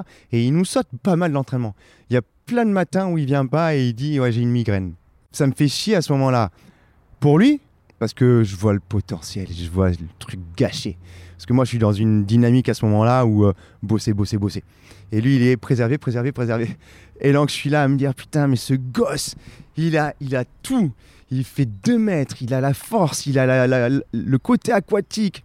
Et il gâche ce putain de talent que moi, j'ai pas, que j'ai toujours voulu. Et en ne venant pas. Et en plus de ça, ben moi, je vais moins progresser ce matin parce qu'il n'est pas là, parce qu'il n'est pas là à me pousser. Donc, en fait, la première année, on, on se frite un peu, on se titille l'un l'autre pour, euh, tu vois, je lui envoie des pics, etc. Et puis petit à petit, bah, ça se règle et on se, mais on se met mais sur, la, sur la gueule tous les jours, mais de manière saine par contre. Jamais de problème d'ego, jamais de problème d'orgueil. Bien évidemment, on a été déstabilisés l'un l'autre, de la déstabilisation parce que bah, sur certaines parties de l'entraînement, j'allais plus vite que lui, donc lui, ça l'énervait et ça le frustrait. Sur d'autres axes de l'entraînement, il était plus rapide que moi et je pouvais rien faire et j'arrivais pas. Souvent, Romain Barnier, qui était notre entraîneur, à la fin de l'entraînement, il avait euh, une demi-heure de psychologie à faire avec l'un et à faire avec l'autre pour dire les gars, c'est normal, vous pouvez pas être bon partout, blablabla, blablabla, faut combler les faiblesses pour renforcer les forces. Enfin, voilà, c'était que des discours comme ça. Mais par contre, mais on s'est, mis dessus à l'entraînement. Et j'ai vécu mes, mes, plus belles années grâce à lui et avec lui euh, euh, sur la fin de ma carrière. Parce que bah, c'est le plus beau en fait de partager ça avec ton adversaire, mais qui n'est plus un adversaire en fait. C'est un bon. Au-delà, il y a de l'amitié, il y a eu les liens qui ont été créés. C'est un de mes meilleurs amis, mais cette, euh, cette fraternité qui se crée avec le respect qui vient de savoir que l'un et l'autre on vit la même chose. On a les mêmes manières de penser ou parfois elles, diffèrent, mais on en discute énormément. On a même, à un moment, on a été colloque, donc on a passé des, soirées entières à discuter, à parler de nos, nos approches de la performance, nos approches de l'entraînement, nos frustrations. Et ça a déverrouillé tellement de mécanismes, je pense, en nous, que ça nous a permis, ben, moi, ça m'a permis de, de vivre la meilleure fin de carrière possible. Je pense qu'elle aurait été beaucoup plus courte, à mon avis, sans lui. Et j'aime à croire que ça lui a permis de passer des caps beaucoup plus vite et, ben, de gagner beaucoup plus. Quoi. Non, mais c'est vrai que, écoute, merci de, pour cette belle éloge déjà. Euh, lui a été tout aussi élogieux, euh, tu vois, dans, dans le podcast à ton égard. Donc, euh, je te confirme que tu lui as apporté beaucoup. Et tu vois, et, ça montre, tu vois, que dans le sport, et je pense que ça devrait être une belle image de la vie, tu vois, une rivalité peut être parfaitement saine la co-construction apporte à la compétition, en fait, tu vois. Et c'est là où il faut savoir. Euh, enfin, c'est plus facile aujourd'hui d'en parler parce qu'il y a quelques années de, qui se sont écoulées entre la fin de ma carrière et aujourd'hui. Mais euh, là où on a l'impression de se mettre en péril parce qu'on donne des secrets ou des conseils à notre adversaire et de se dire mais pourquoi je vais essayer de le rendre plus fort? De prendre le recul nécessaire et de se dire mais qu'est-ce que ça vaut d'être le meilleur si tu sais qu'à côté, bah, le gars n'a pas les bons outils ou les mêmes outils? L'adversité, elle est principalement avec soi aussi. C'est ça qu'il faut se dire. C'est à l'arrivée, moi, là où je me suis le plus épanoui et mes plus grandes fiertés, elles n'ont pas été de me dire euh, j'ai battu César Cielo ou j'ai battu Florent Manoudou. Elles ont été de me dire j'ai été le meilleur de moi-même. J'ai dépassé mes propres espérances ou j'ai atteint mes objectifs. Que je batte Alain ou que je batte Fabien ou qu'il me batte, etc., ne... c'est très secondaire voire éphémère en fait. C'est pas ça que je retiens de ma carrière. C'est les, les, les, caps que j'ai réussi à passer. C'est les limites que j'ai réussi à repousser. Et dans ce cadre-là, à ce moment-là, le partage de connaissances avec un adversaire, il devient sain parce qu'il devient constructif. À partir du moment, évidemment, où il y a un retour, c'est un échange. Évidemment, tu vas pas être là à tout donner, sinon tu, tu prends le rôle d'entraîneur, coéquipier. Tu prends et tu donnes, tu prends et tu donnes tu prends et tu donnes et après tu analyses. si tu échanges, tu reçois et tu dis non, mais je suis pas d'accord ce que tu me dis ou ce que tu fais, je pense que c'est pas bon. Et tu échanges là-dessus, tu progresses également là-dessus. Et je pense que c'est ce qui nous a permis de nous épanouir en tant qu'être humain également et de nous renforcer en tant que en tant qu'homme, en tant, en, en, tant que personne au-delà de l'aspect sportif. Ouais, ok. Je suis tout à fait d'accord. Tu vois, c'est en tout cas c'est, je trouve que vous avez extrapoler euh, de ce que peut être l'amitié, tu vois, et de ce que peut être euh, le, la performance ensemble. Euh. Donc c'est très beau, très très beau. Mais toujours en gardant énormément de respect l'un pour l'autre. Par contre, voilà. Bon, même si à certains moments il me maltraitait en me prenant pour son jouet parce que le mec fait 110 kilos et quand t'en fais 80, forcément, bah, tu fais pas le poids. Mais bon, c'est flou, quoi. C'est un gros nounours. ouais, quand on le connaît, on sait que c'est que c'est un bisounours avant tout. À quoi tu penses ce fameux jour où où il y a écrit en gros WR sur l'écran. Tu lèves les yeux et et que c'est ton numéro. C'était quelle ligne à ce moment-là? Je sais, je, excuse-moi, j'ai pas mes notes. Tu me parles duquel? Tu me parles duquel? Parce qu'il y, y, en a eu, y en a eu deux en individuel, il y en a eu deux. Toi, je pense que tu parles de celui où, que je bats où je suis le premier à passer sous les 21 secondes. Le premier sous les 21 secondes, exactement. pour moi, c'est en tout cas c'est celui que j'ai. Je sais qu'il y en avait deux. Pour moi, c'est peut-être celui qui. Ouais, mais le premier, le premier, il passe un peu inaperçu parce que je le fais aux États-Unis. Bien sûr. Euh, je le fais sur les championnats universitaires et euh, qui est une compétition qui n'est pas forcément suivie en, France. Et je le fais vraiment par surprise hein, parce que bon pour la petite histoire le premier euh, le matin en série je fais huitième ex aequo je dois faire un barrage pour passer en finale. Et le soir je bats le record du monde à la ligne complètement extérieure. On parle du deuxième c'est celui qui a été un peu plus emblématique pour moi. C'est que tout au long de l'année je travaille pour, pour casser cette fameuse barrière des 21 secondes. J'en suis pas loin enfin on n'en est pas loin au niveau mondial. Et puis en fait je sais que je l'ai en moi. En fait, j'ai très peu de certitudes euh, dans la vie, mais il y, en a certaines qui s'ancrent et qui s'imposent à moi. Et en fait, euh, en début de saison, peut-être ça a commencé à, sans doute à maturer en moi euh, la, saison qui, précède, mais où je, commence à avoir ce petit, cette petite voix qui me dit tu, vas, tu vas réussir à le faire, tu vas chercher ces, ces 21. C'est plus une barrière inaccessible et, et ça va être la tienne. Et en fait, toute l'année, je me mets en mission. Et, donc, on arrive au championnat de France au mois d'avril. C'est à Montpellier. J'avoue que je sais plus ma ligne d'eau. Je, ne sais plus dans quelle ligne d'eau je suis. Mais je sais que j'ai pas le choix en fait parce que je tombe contre Amaury Levaux et Alain Bernard. On est en 2009. Donc euh, Alain, l'année d'avant, il est champion olympique du 100 mètres. Il est également troisième aux 50 nages libres aux Jeux olympiques. Et Amaury, il est deuxième aux Jeux olympiques aux 50 nages libres. Donc en fait, euh, je me frappe les, deux meilleurs mondiaux. Et surtout, bah, je vais chercher. la- l'année après aussi votre relais, ouais. Voilà, c'est l'année après mon euh, notre relais, pardon. C'est aussi l'occasion pour aller chercher une sélection pour les championnats du monde, cette, cette compétition.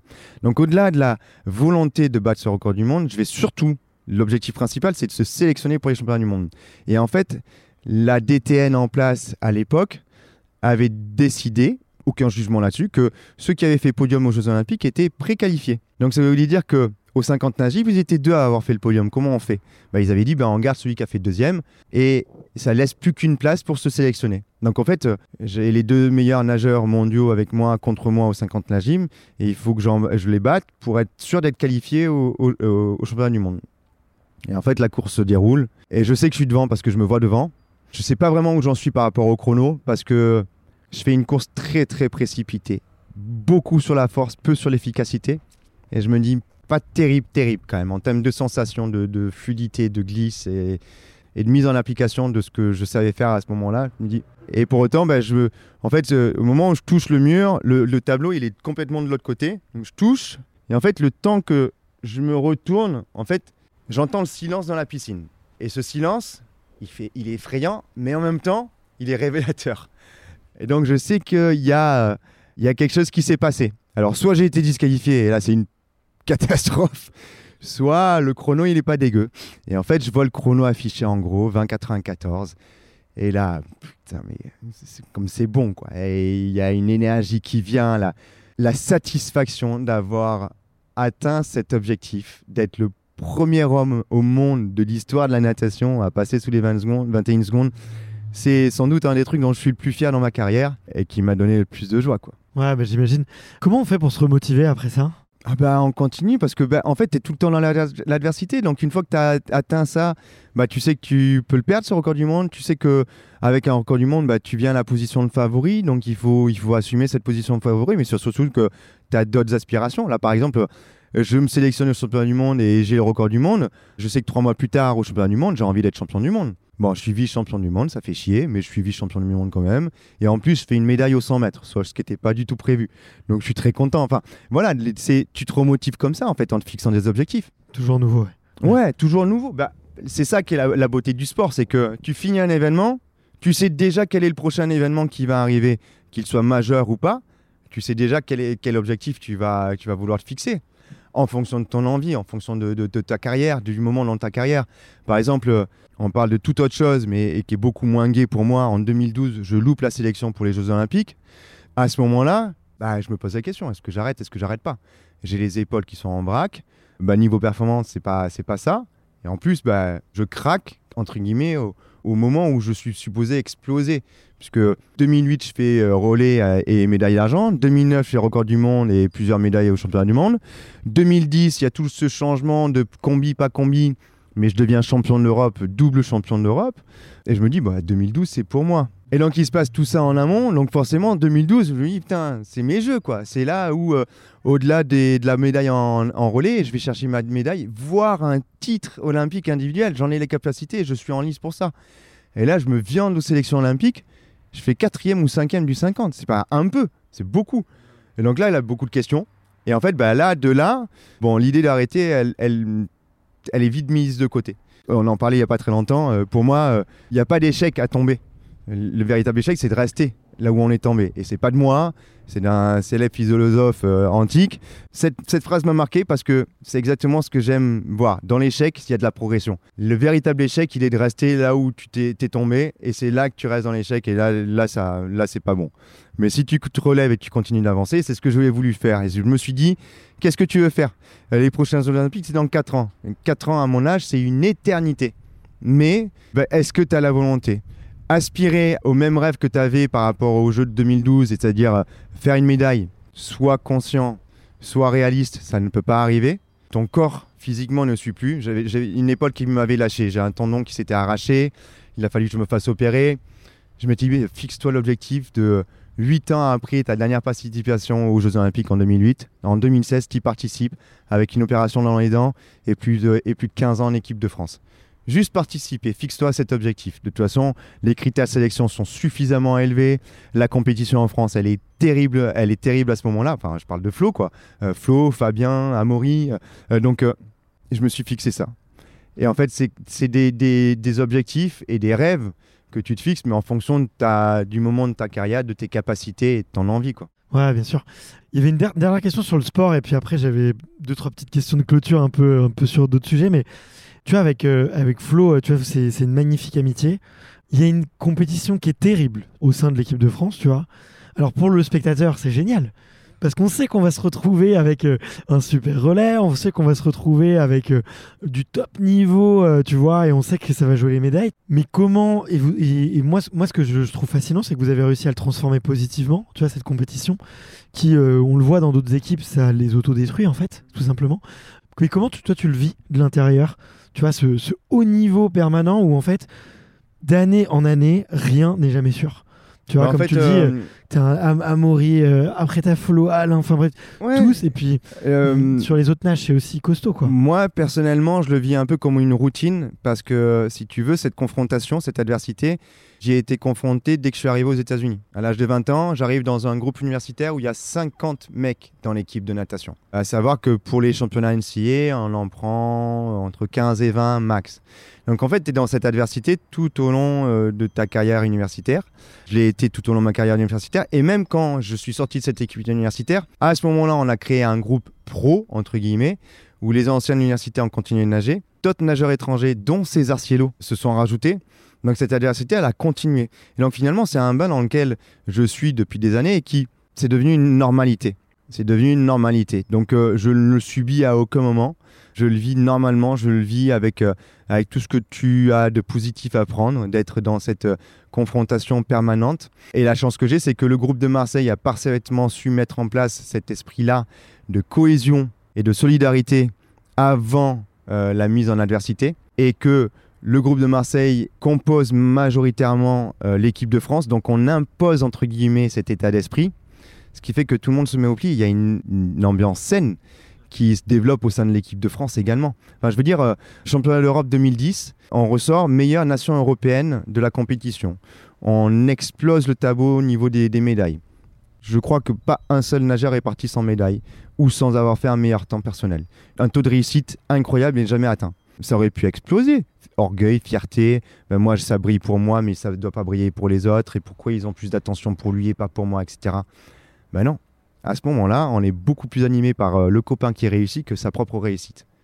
Et ça, pour moi, c'est la plus belle des victoires. Surtout quand tu es dans une équipe nationale. Ah, mais c'est beau ce que vous avez réussi à faire et je, je suis un petit peu attristé de, de constater que ce modèle-là, il n'a pas été dupliqué, répliqué dans d'autres sports et qu'on n'a pas réussi à re-reproduire, euh, tu vois, ce, ce, cette espèce de, de volcan d'excellence et d'amitié et de, de performance que vous avez réussi à créer, et performance saine qui a fait grandir tout le monde. mais après, après à côté de ça, il y a des facteurs qui rentrent en compte. Il n'y a pas de recette magique, je pense. Il n'y a pas de recette magique. Nous, euh, les éléments, c'était que, bon, génération dorée, faut le croire, hein. Alain, Fabien, Amaury, Yannick, Florent sont sensiblement tous de la même génération et exceptionnels en termes de qualité aquatique et de talent euh, athlétique. Et ce qui s'est passé, c'est que pendant X années, on s'est enfermé un petit peu dans notre cocon. On s'est isolé du reste du monde. Je veux dire, on était presque, on en devenait autiste, nous les, nageurs du cercle des nageurs de Marseille. On était un groupe euh, d'une quinzaine d'individus à devenir complètement asocial. C'est-à-dire que les rares fois où on sortait pour aller s'amuser, pour aller décompresser, on n'arrivait même pas à laisser quelqu'un de l'extérieur rentrer dans notre groupe. On était une unité. On était là, on ne voyait que nous, on ne vivait que pour nous et par nous. Donc c'est quand même, il y a aussi c'est quand même extrême. Et à reproduire, c'est peut-être pas les bons schémas, c'est peut-être pas adapté aussi aux nouvelles générations qui, ont beaucoup, qui sont beaucoup plus ouvertes de par euh, eh bien, les réseaux sociaux, qui sont beaucoup plus ouverts sur l'aspect social, qui ont beaucoup plus besoin de peut-être s'apparenter à quelqu'un de normal à travers leur vie anormale d'athlète. Enfin, tout ça. Tout ça que fait que euh, il y a des adaptations à chaque fois pour euh, recréer les schémas. Ok. Bon, vous avez dû en faire des sacrés, euh, des sacrés, des sacrées fêtes aussi. Allez, s'il y avait une anecdote un peu marrante, un, un moment, une bonne connerie que vous avez faite, qui selon toi représente bien un peu l'esprit d'équipe dans lequel vous étiez, parce que s'entraîner ensemble, il faut aussi un petit peu s'amuser ensemble. Il y a l'avouable et le non avouable, mais parmi l'avouable, est-ce qu'il y a une petite anecdote Pas pour nous donner des excuses, mais quand on est athlète de haut niveau on côtoie l'extrême. On va dans l'extrême au niveau de la difficulté, on va dans l'extrême au niveau de la douleur, on va dans l'extrême au niveau de la répétition, de la discipline, etc. Mais aussi, on va dans l'extrême de la connerie. Et donc forcément, ben, à un moment, quand tu dégoupilles, tu dégoupilles jusqu'au bout. Et nous, généralement, les moments où on décompressait, c'était après un événement majeur, donc que ce soit les championnats du monde, mais les fois où on a le plus dégoupillé, parce que c'était les fois où on se retrouvait vraiment avec nos amis proches, nos coéquipiers, c'est après les championnats de France, qui la plupart du temps sont des sélections également. Et donc tu te retrouves avec le groupe de Marseille. On est en 2011 au championnat de France à Strasbourg, fin de compète, dernier soir, un dimanche soir comme d'hab. Donc forcément un dimanche soir tu vas rien trouver hein, à Strasbourg pour sortir en plein mois de mars. Mais nous on trouve, on trouve un, cas, un bar. En fait c'est une cave et heureusement que c'était une cave, que ça donnait pas pignon sur rue parce que bah, ça a été bordel, bordel. Euh, les nageurs de Marseille sont arrivés, les autres nageurs des, autres clubs euh, nous y ont rejoints. Je crois qu'on a dû lui laisser plus que l'addition totale en pourboire pour remplacer tous les verres qu'on avait cassés. Je pense qu'on est tous ressortis quasiment à poil de cette soirée-là parce que bah y a un abruti, Maxime Bussière, je le cite, qui a décidé que bah un polo, c'était beaucoup plus joli déchiré. Une chemise, c'était beaucoup plus joli sans, sans bouton. Et qu'un t-shirt pouvait devenir chemise instantanément. Donc, on est tous ressortis. Au mois de mars à Strasbourg, il fait moins 15 la nuit. Ouais, complètement euh, déchiré, en plein, plein, pleine rue, sans t-shirt. Avec nous pantalons quand même. Mais, mais voilà, en ayant passé une soirée mémorable, on s'en rappelle encore. on se voit tous les uns les autres, on se fréquente pas régulièrement, mais assez souvent, et on, se remémore nos, conneries de soirée. Quoi. Et celle-là, elle en fait partie. Parce que à cette époque-là, je me rappelle même d'un monsieur qui nous avait accompagnés, qui faisait partie du club. Par la suite, va devenir DTN en plus de la fédération, mais qui à ce moment-là nous accompagne comme euh, euh, dirigeant du club et qui s'est retrouvé, enfin à poil torse nu, parce qu'il avait plus de t-shirt, à sortir dans la rue et à mettre le blouson en cuir d'une des filles qui s'entraînait avec nous mais qui fait à peu près 1m12. Lui, il fait 1m80. Et donc, il met son blouson en cuir rose. Et je me le vois marcher avec lui devant, avec son blouson en cuir rose pour rentrer à l'hôtel. Enfin, voilà. Mais bordel, mais, mais gentil, quoi. Ça, ça me choque pas. Tu sais, euh, j'ai entendu. J'ai eu les handballeurs aussi, quand même. Alors là, c'est à notre niveau. Les handballeurs, c'est un, gros, niveau. Nous, nous, on a la crèche par rapport aux handballeurs. Non, non, non, non, non, non, non, non. Non, joueur de handball, joueur de volley attention les plateaux, attention tout ça. Ah oui, il y a du gros niveau. Bah, tu connais, tu connais un peu. Je pense que franchement, vous êtes les trois équipes avec le podium quand même sur la partie, la partie faite. Bon bah écoute, euh, écoute très cool. Merci pour pour cette anecdote. Ça fait toujours sourire les, les, auditeurs et et on est euh, tous euh, bienveillants parce qu'on fait tous la fête et on est tous des gros sportifs.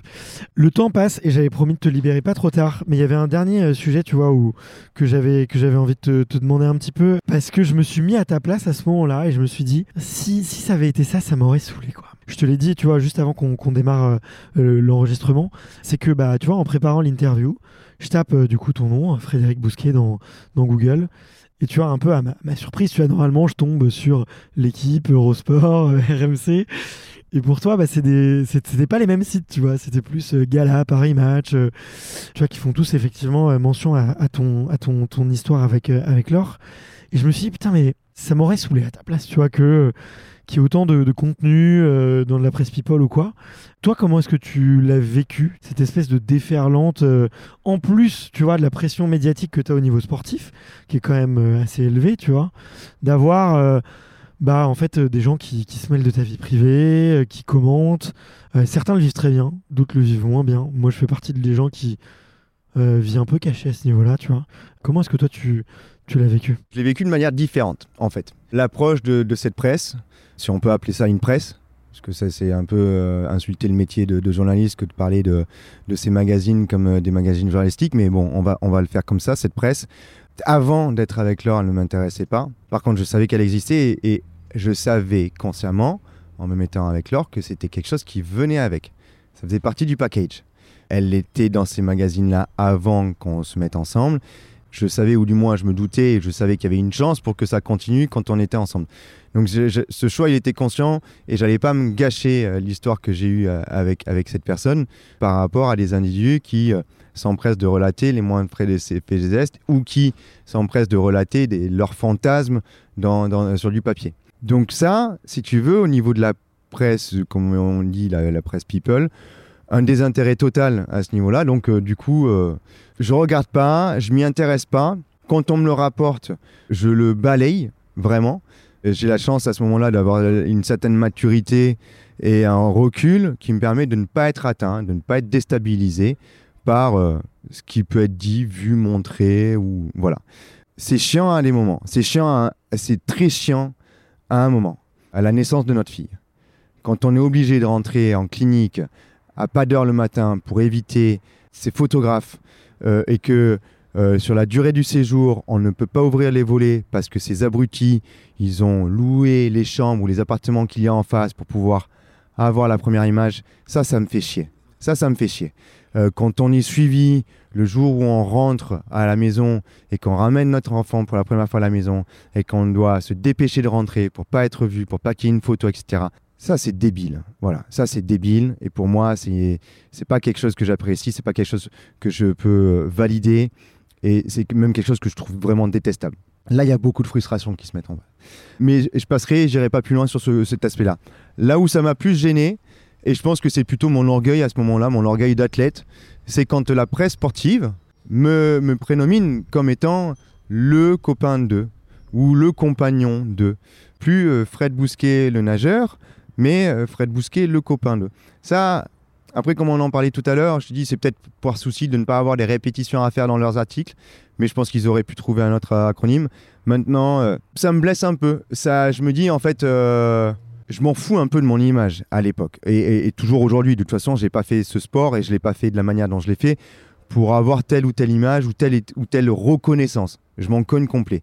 Mais ça me fait chier quand même. Je me suis construit, j'ai mon palmarès, j'ai atteint un statut et j'aime conserver ce statut. Quand on me l'enlève pour me rabaisser entre guillemets à juste un pantin, ça, ça me fait chier. Quelque part, la période est relativement courte. Euh, notre histoire s'arrête euh, relativement rapidement.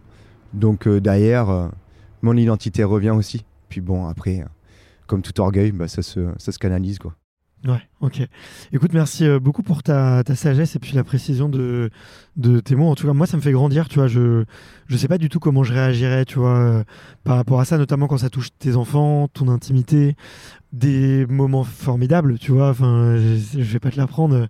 La naissance d'un enfant, c'est un moment que tu as envie de, de profiter, tu vois. Et, et si tu es sur le qui-vive et que tu te sens agressé, menacé, euh, moi, je, je je, te demande pas du tout de réagir à ça, mais moi je, sais que ça m'aurait rendu vraiment très très en colère et, je peux comprendre que tes, mots sont un peu durcis quoi. Donc euh, merci en tout cas de faire grandir et puis aussi je pense tu vois qu'il faut aussi éduquer les gens, le public aux pratiques de ce type de médias qui euh, bah non mais quand on parle en fait tu vois le revers de la médaille tu vois et, moi tu vois quand on parle je me dis mais plus jamais j'achèterai un truc comme ça. Et si jamais je vois ma petite amie qui achète un magazine comme ça je dirais mais tu sais ce qu'ils font ces gens là en fait? Si tu avais été à la place je sais pas de, de bah justement de, de Fred Delors mais aussi de, de toutes ces stars et tout qu'on voit euh, vraiment qui sont harcelés tu vois je pense que le pire c'était Britney Spears tu vois je sais pas si tu te souviens de cette image avec l'hélico et tu vois les 50 bagnoles qui, qui la suivent dans la rue je me dis, mais faut pas qu'on cautionne ça, quoi. Enfin, on est des êtres humains, on n'est pas des animaux. Non, tu sais qu'en plus, euh, ce, type de média, il a été énormément amoindri depuis l'explosion des, réseaux sociaux. Les gens assument de plus en plus leur vie privée, on affiche de plus en plus nos vies privées, des moments intimes, on les met, on les maîtrise et on maîtrise également la communication autour de ça parce que au-delà de l'image qui est diffusée dans ces, dans ces médias-là, c'est surtout la manipulation de l'information et le déroutage de l'information qui est établi par ces pseudo-journalistes qui, qui font de la désinformation, qui donnent des mauvaises indications, qui cataloguent un peu certains individus parce qu'ils ont envie de les mettre dans des tiroirs. Bah non, euh, c'est pas parce que t'es euh, un rugbyman que t'es un bourrin, euh, c'est pas parce que t'es un patineur artistique que t'es un homosexuel. Voilà, faut arrêter. La généralisation, il y en a, y en a plein, plein quoi. Il y en a, il y en a ras le bol. Donc aujourd'hui, on est plus en maîtrise de notre communication autour de nos vies privées et de ce que l'on a envie de communiquer. Et je pense que ça, ça affaiblit énormément ce type de médias, ce type de, de, de ragot. Ouais, bien sûr. Ouais, effectivement, c'est plus beaucoup plus maîtrisé et tu sais ce que tu montes, tu donnes l'information et, et euh, au moins, voilà, elle est là. Et, mais tu sais toi qui l'as donnée, donc euh, ça te convient mieux. Quoi. Et, tu l'assumes. ou c'est à toi de l'assumer. Bonne ou mauvaise. non, non, bien sûr. Et tu laisses pas des gens euh, interpréter ou faire des suspicions par rapport à ça. Ça aurait pu te fâcher avec le monde des médias? Oh, mais J'ai souvent été en conflit avec les médias, moi. médias sportifs hein, euh, je ne parle pas du reste. Médias sportifs, ça m'a souvent fâché avec eux. Le mouvement journalistique en France n'est pas un mouvement qui aide à la performance. Ils sont pas là pour ça. Je suis complètement d'accord avec, avec eux là-dessus. Mais il y a une manière d'apporter l'information ou de mener un interview, surtout en amont d'une compétition, pour avoir connu une autre, euh, de média américain, où tu te dis bah, finalement ça pourrait être amené de manière différente, la pression pourrait ne pas être posée là, la nécessité du résultat, les choses comme ça. Euh, l'exemple typique, j'en parlais dimanche, avant le Grand Prix moto. T'as Quartararo qui est dans les stands et qui sort de son stand pour rejoindre sa moto sur la grille de départ, sur la ligne de départ. Il a quelques minutes de prendre le départ de son premier Grand Prix. Saison dernière, il est vice-champion du monde. Saison d'avant, il est champion du monde. D'accord? Le mec de, de Canal+, et c'est pas pour le dénigrer ou quoi, mais première question, qu'il lui, lui, pose, c'est euh, est-ce que vous allez regagner ce titre? Mec, s'il n'avait pas envie de gagner ce titre, il serait pas là. Ok? Déjà, première chose. Et tu lui poses cette question-là avant, la première course du championnat. Enfin, ça, c'est quelque chose qui se, qui se pose en, interview euh, et en, conférence de presse de pré-saison. Quand tu es en train de faire les essais de ta moto et que euh, quels sont les objectifs de votre saison? Améliorer la bécane, revenir sur le devant de la scène, blablabla, blablabla. Bla, bla, bla. Là, il est à quelques minutes du départ, mais va pas lui mettre ça en tête. Enfin, je sais pas. C'est des petits trucs comme ça qui me choquent. Reconquérir le titre. Mais pourquoi? Laisse-le s'éclater avant tout, quoi. Laisse-le laisse -le faire sa, sa, sa, vie, sa course. Le mec, il a été, réussi à être champion du monde à 19 ans ou 20 ans. Pas grâce à vous, hein. C'est plutôt grâce à vous qu'il n'a pas été de nouveau champion du monde l'année suivante, parce que toute la pression est mise sur ses épaules à ce niveau-là. Et l'équipe en premier, euh, pour pas les citer, euh, savait très bien faire ça avec nous.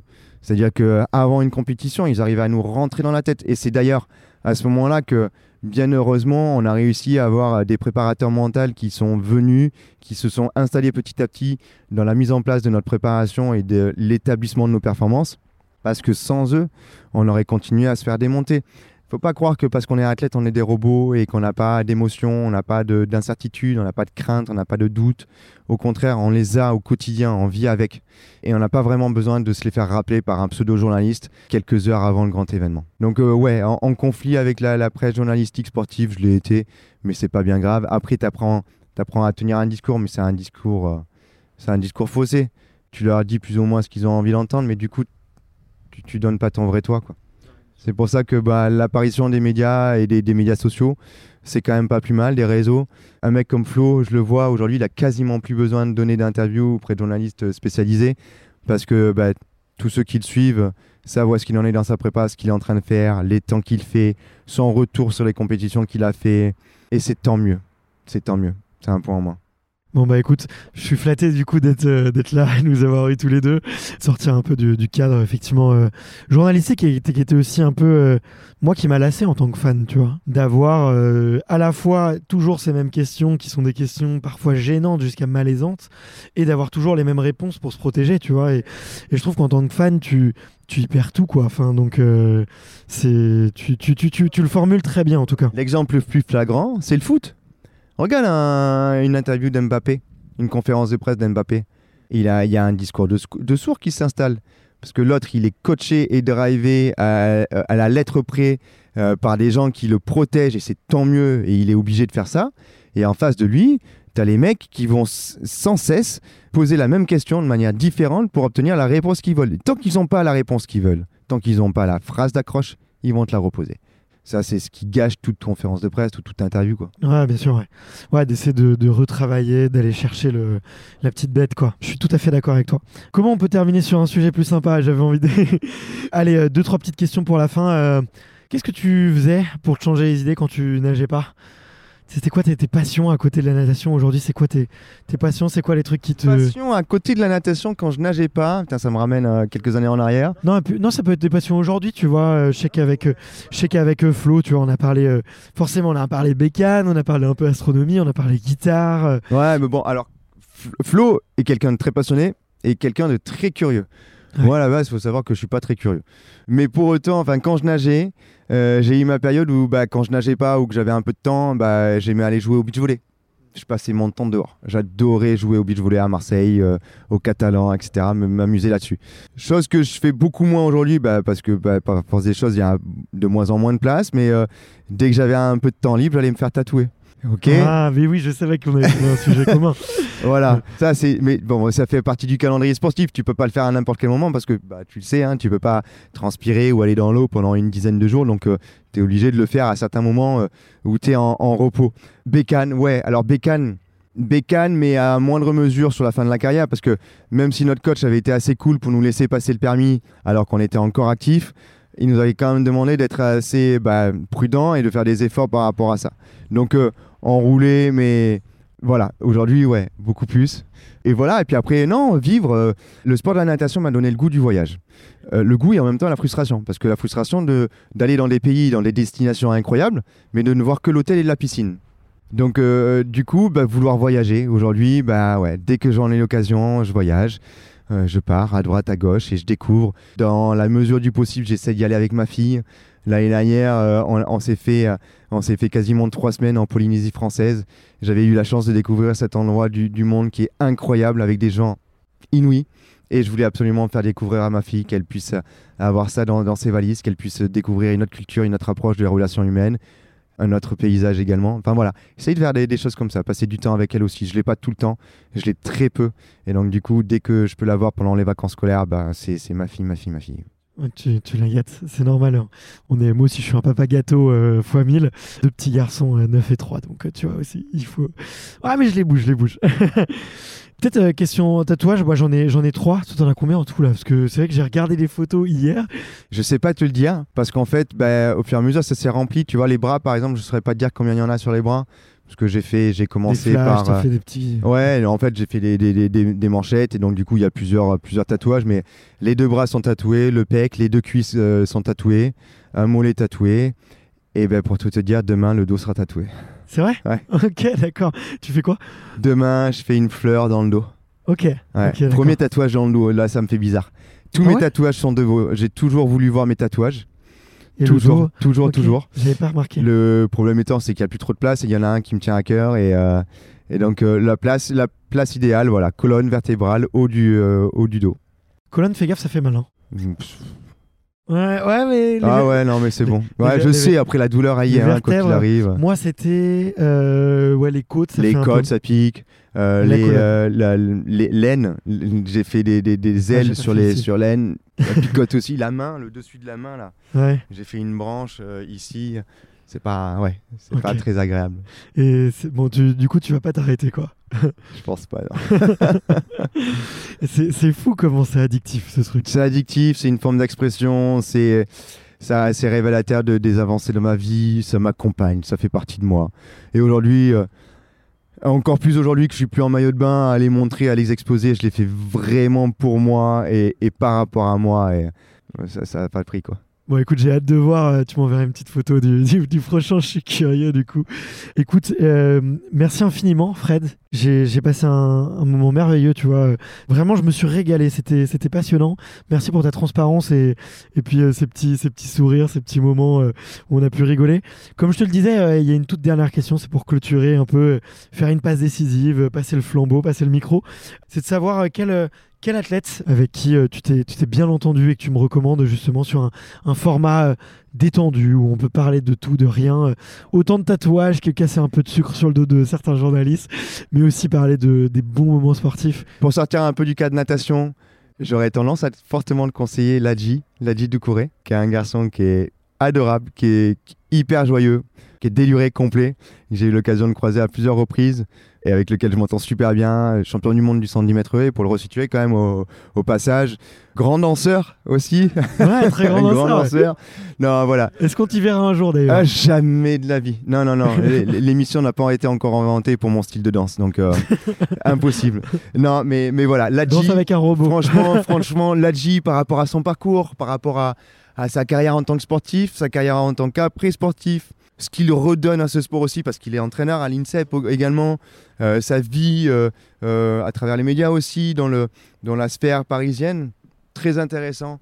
Et puis, bah, tu vas te régaler, tu vas te marrer. Et puis après, bah, parce que, bah, parce que, parce que la natation, c'est, ma vie, mon élément, je te conseillerais Beryl Castadello. Prépare-toi par contre, parce que Beryl, il faut de la bande son, il faut, il faut de la place dans le téléphone pour tout enregistrer, parce qu'il y a du débit.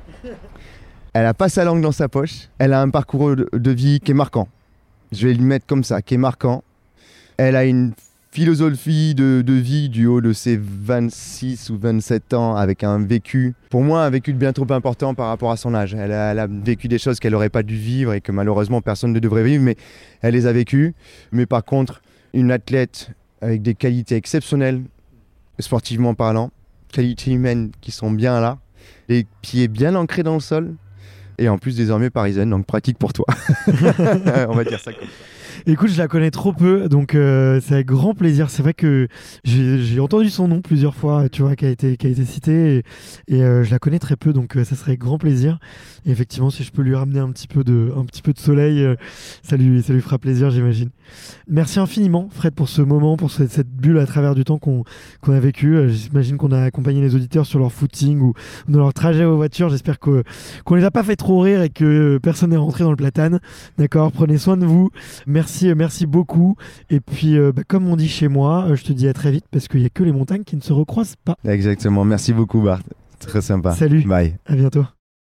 Merci d'avoir écouté cet épisode jusqu'au bout. Si vous êtes encore là, c'est sûrement que l'épisode vous a plu, donc n'hésitez pas à le faire savoir autour de vous et à vous abonner pour ne louper aucun épisode. J'ai mis tous les liens dans la description, donc n'hésitez pas à y jeter un coup d'œil. Et sinon, moi je vous dis à la semaine prochaine pour une prochaine interview. Ciao